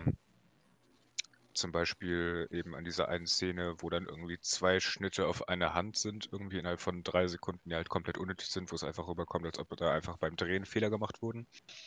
Ähm, ich weiß aber durch Recherche, die ich halt vorher getätigt habe, dass zum Beispiel äh, die Schnitte zum, beim Gespräch von äh, dem Protagonisten und der Frau von Sator ist, äh, ist das Editing für mich perfekt. Eben durch die, äh, durch halt die Kamerafahrten, dass wenn es halt emotional anstrengender und so we- äh, nicht anstrengender, aber spannungsvoller wird, geht es näher an die Dinge ran. Wenn das Gespräch wieder äh, emotional wieder von dem Charakter weggeht, dann ist die Kamera auch dann in einer Einstellungsgröße, die ein bisschen weiter weg ist. Und dann eben, wenn äh, die Schutzhülle der Frau dann fällt, dann ist kompletter Close-up und keine Ahnung was. Deswegen ist das für mich eine perfekte äh, Darstellung von Nolan generell. Er ist für mich, äh, es ist für mich ein sehr gutes Gesamtprodukt, deswegen gebe ich dem Film auch 9 von 10 Sterne. Aber es hat trotzdem auch Fehler, auch wenn ich manche Fehler von euch dann eben halt nicht so sehen würde, weil es halt in meinen Augen dann Ansichtssache ist. Ähm, aber ja, es gibt halt auf jeden Fall Stärken und das Nolan ist halt auch einfach äh, für mich eben äh, ein Name, der halt für dafür steht, dass man eben ins Kino gehen sollte und halt für Qualität im Kino gilt, weil es halt immer wieder ein Erlebnis ist. Alles klar, Mary. Ähm, ich tue mich schwer, denn einerseits ist der Film technisch gesehen von der Aufwendung von der Idee her großartig. Andererseits, der Film catcht mich von der Story her gar nicht. Also die Idee ist geil. Die Story schreit für mich wirklich nach so einem neumodernischen Version eines Bond-Filmes. Und auch wenn ich Bond-Filme liebe, hat mich das nicht gecatcht. Die Charaktere sind flach. Es juckt mich nicht, was mit ihnen passieren. Und die Story an sich ist so. Meh. Deswegen, aber es ist eine super geile Idee, es ist super aufwendig gemacht und die Effekte sind einfach nur der Hammer. Und wir haben am Ende wirklich einen Tod. Und wir haben eine schauspielerische Leistung, die sehr gut ist trotzdem. Deswegen weiß ich nicht, ob ich dem 7, 5 oder 8 geben soll. Ich, Mm, lass Mika reden, dann entscheide ich mich. Okay. Äh, ja, also bei mir ganz kurz. Nolans Entwicklung, seine Schwächen werden stärker, aber seine Stärken werden viel stärker. Für mich Nolan immer noch einer meiner Lieblingsregisseure. Tenet 8 von 10. Gut, das ging schnell. Ähm, dann gebe ich ihm, ich gebe ihm eine 7, 5. Es tut mir total leid, aber Jetzt kommst du mit deinen 7,5er nachher, meine Fresse. Äh, sind wir bei 8,1. Äh, damit nimmt das von den vier Filmen, die bislang schon den letzten Platz ein. Oh, das tut weh, das zu hören, aber ich finde es verständlich. Ja, wir haben bislang aber auch nur klasse Filme gemacht. Mal schauen, wie das in zwei Wochen aussehen wird. Denn, denn, denn in zwei Wochen, danke Mary, in zwei Wochen äh, werden wir wieder hier sein mit zwei neuen Filmen. Nächste Woche allerdings werden wir auch schon hier sein, allerdings wieder ohne Filme, sondern mit einem anderen Topic. Wie gesagt, letzte Woche hatten wir zum Beispiel das Topic Schaden äh, äh, Streaming Services im Kino. Da auf jeden Fall noch reinhören, damit ihr auch ready seid für die nächste Woche, wenn wir über ein neues Thema reden. Das werden wir natürlich wieder ankündigen über unsere Social Media Kanäle at Nana Pictures bei Instagram. Da werden wir es wieder vorzeitig ankündigen, was kommen wird. Schreibt uns gerne bei Social Ähm, Media, wenn ihr Ideen und unsere- Genau, schreibt, oder wenn ihr Reviews habt, Themen habt, die ihr unbedingt mal wollt, dass reden, wir bitte? die besprechen, äh, dann schreibt das alles uns äh, auf Instagram ähm, oder hier in die Kommentare unter die Videos. Die lesen wir natürlich auch auf jeden Fall immer. Und äh, abonniert hier gerne den Kanal und äh, macht die Glocke an, dann kriegt ihr das eh immer mit, wenn wir wieder live gehen. Wie gesagt, jeden Dienstag 20.15 Uhr. Ähm, wir sind jetzt auch, wie gesagt, ich sage es nochmal für alle, die es noch nicht mitbekommen haben, auf Spotify und den ganzen, anderen auditiven Plattformen, wo ihr den Podcast auch nochmal zum Nachhören habt. Natürlich sind die, werden die ganzen Episoden hier auf YouTube hochgeladen. Ansonsten würde ich sagen, Und wir haben jetzt auch eine Website. genau, wir haben jetzt auch eine Website, äh, www.nanapictures.de, glaube ich, ne? Äh, Ja, da bin ich doch top informiert. Alles klar. Dann würde ich sagen, äh, war es das von uns. Ähm, hat, hat mal wieder Spaß gemacht und wir hören uns nächsten Dienstag um 20.15 Uhr. Jo, bis dann. Jo, bis dann. Jo, bis dann. bis Jo, dann. Bis dann. Kuss, Kuss.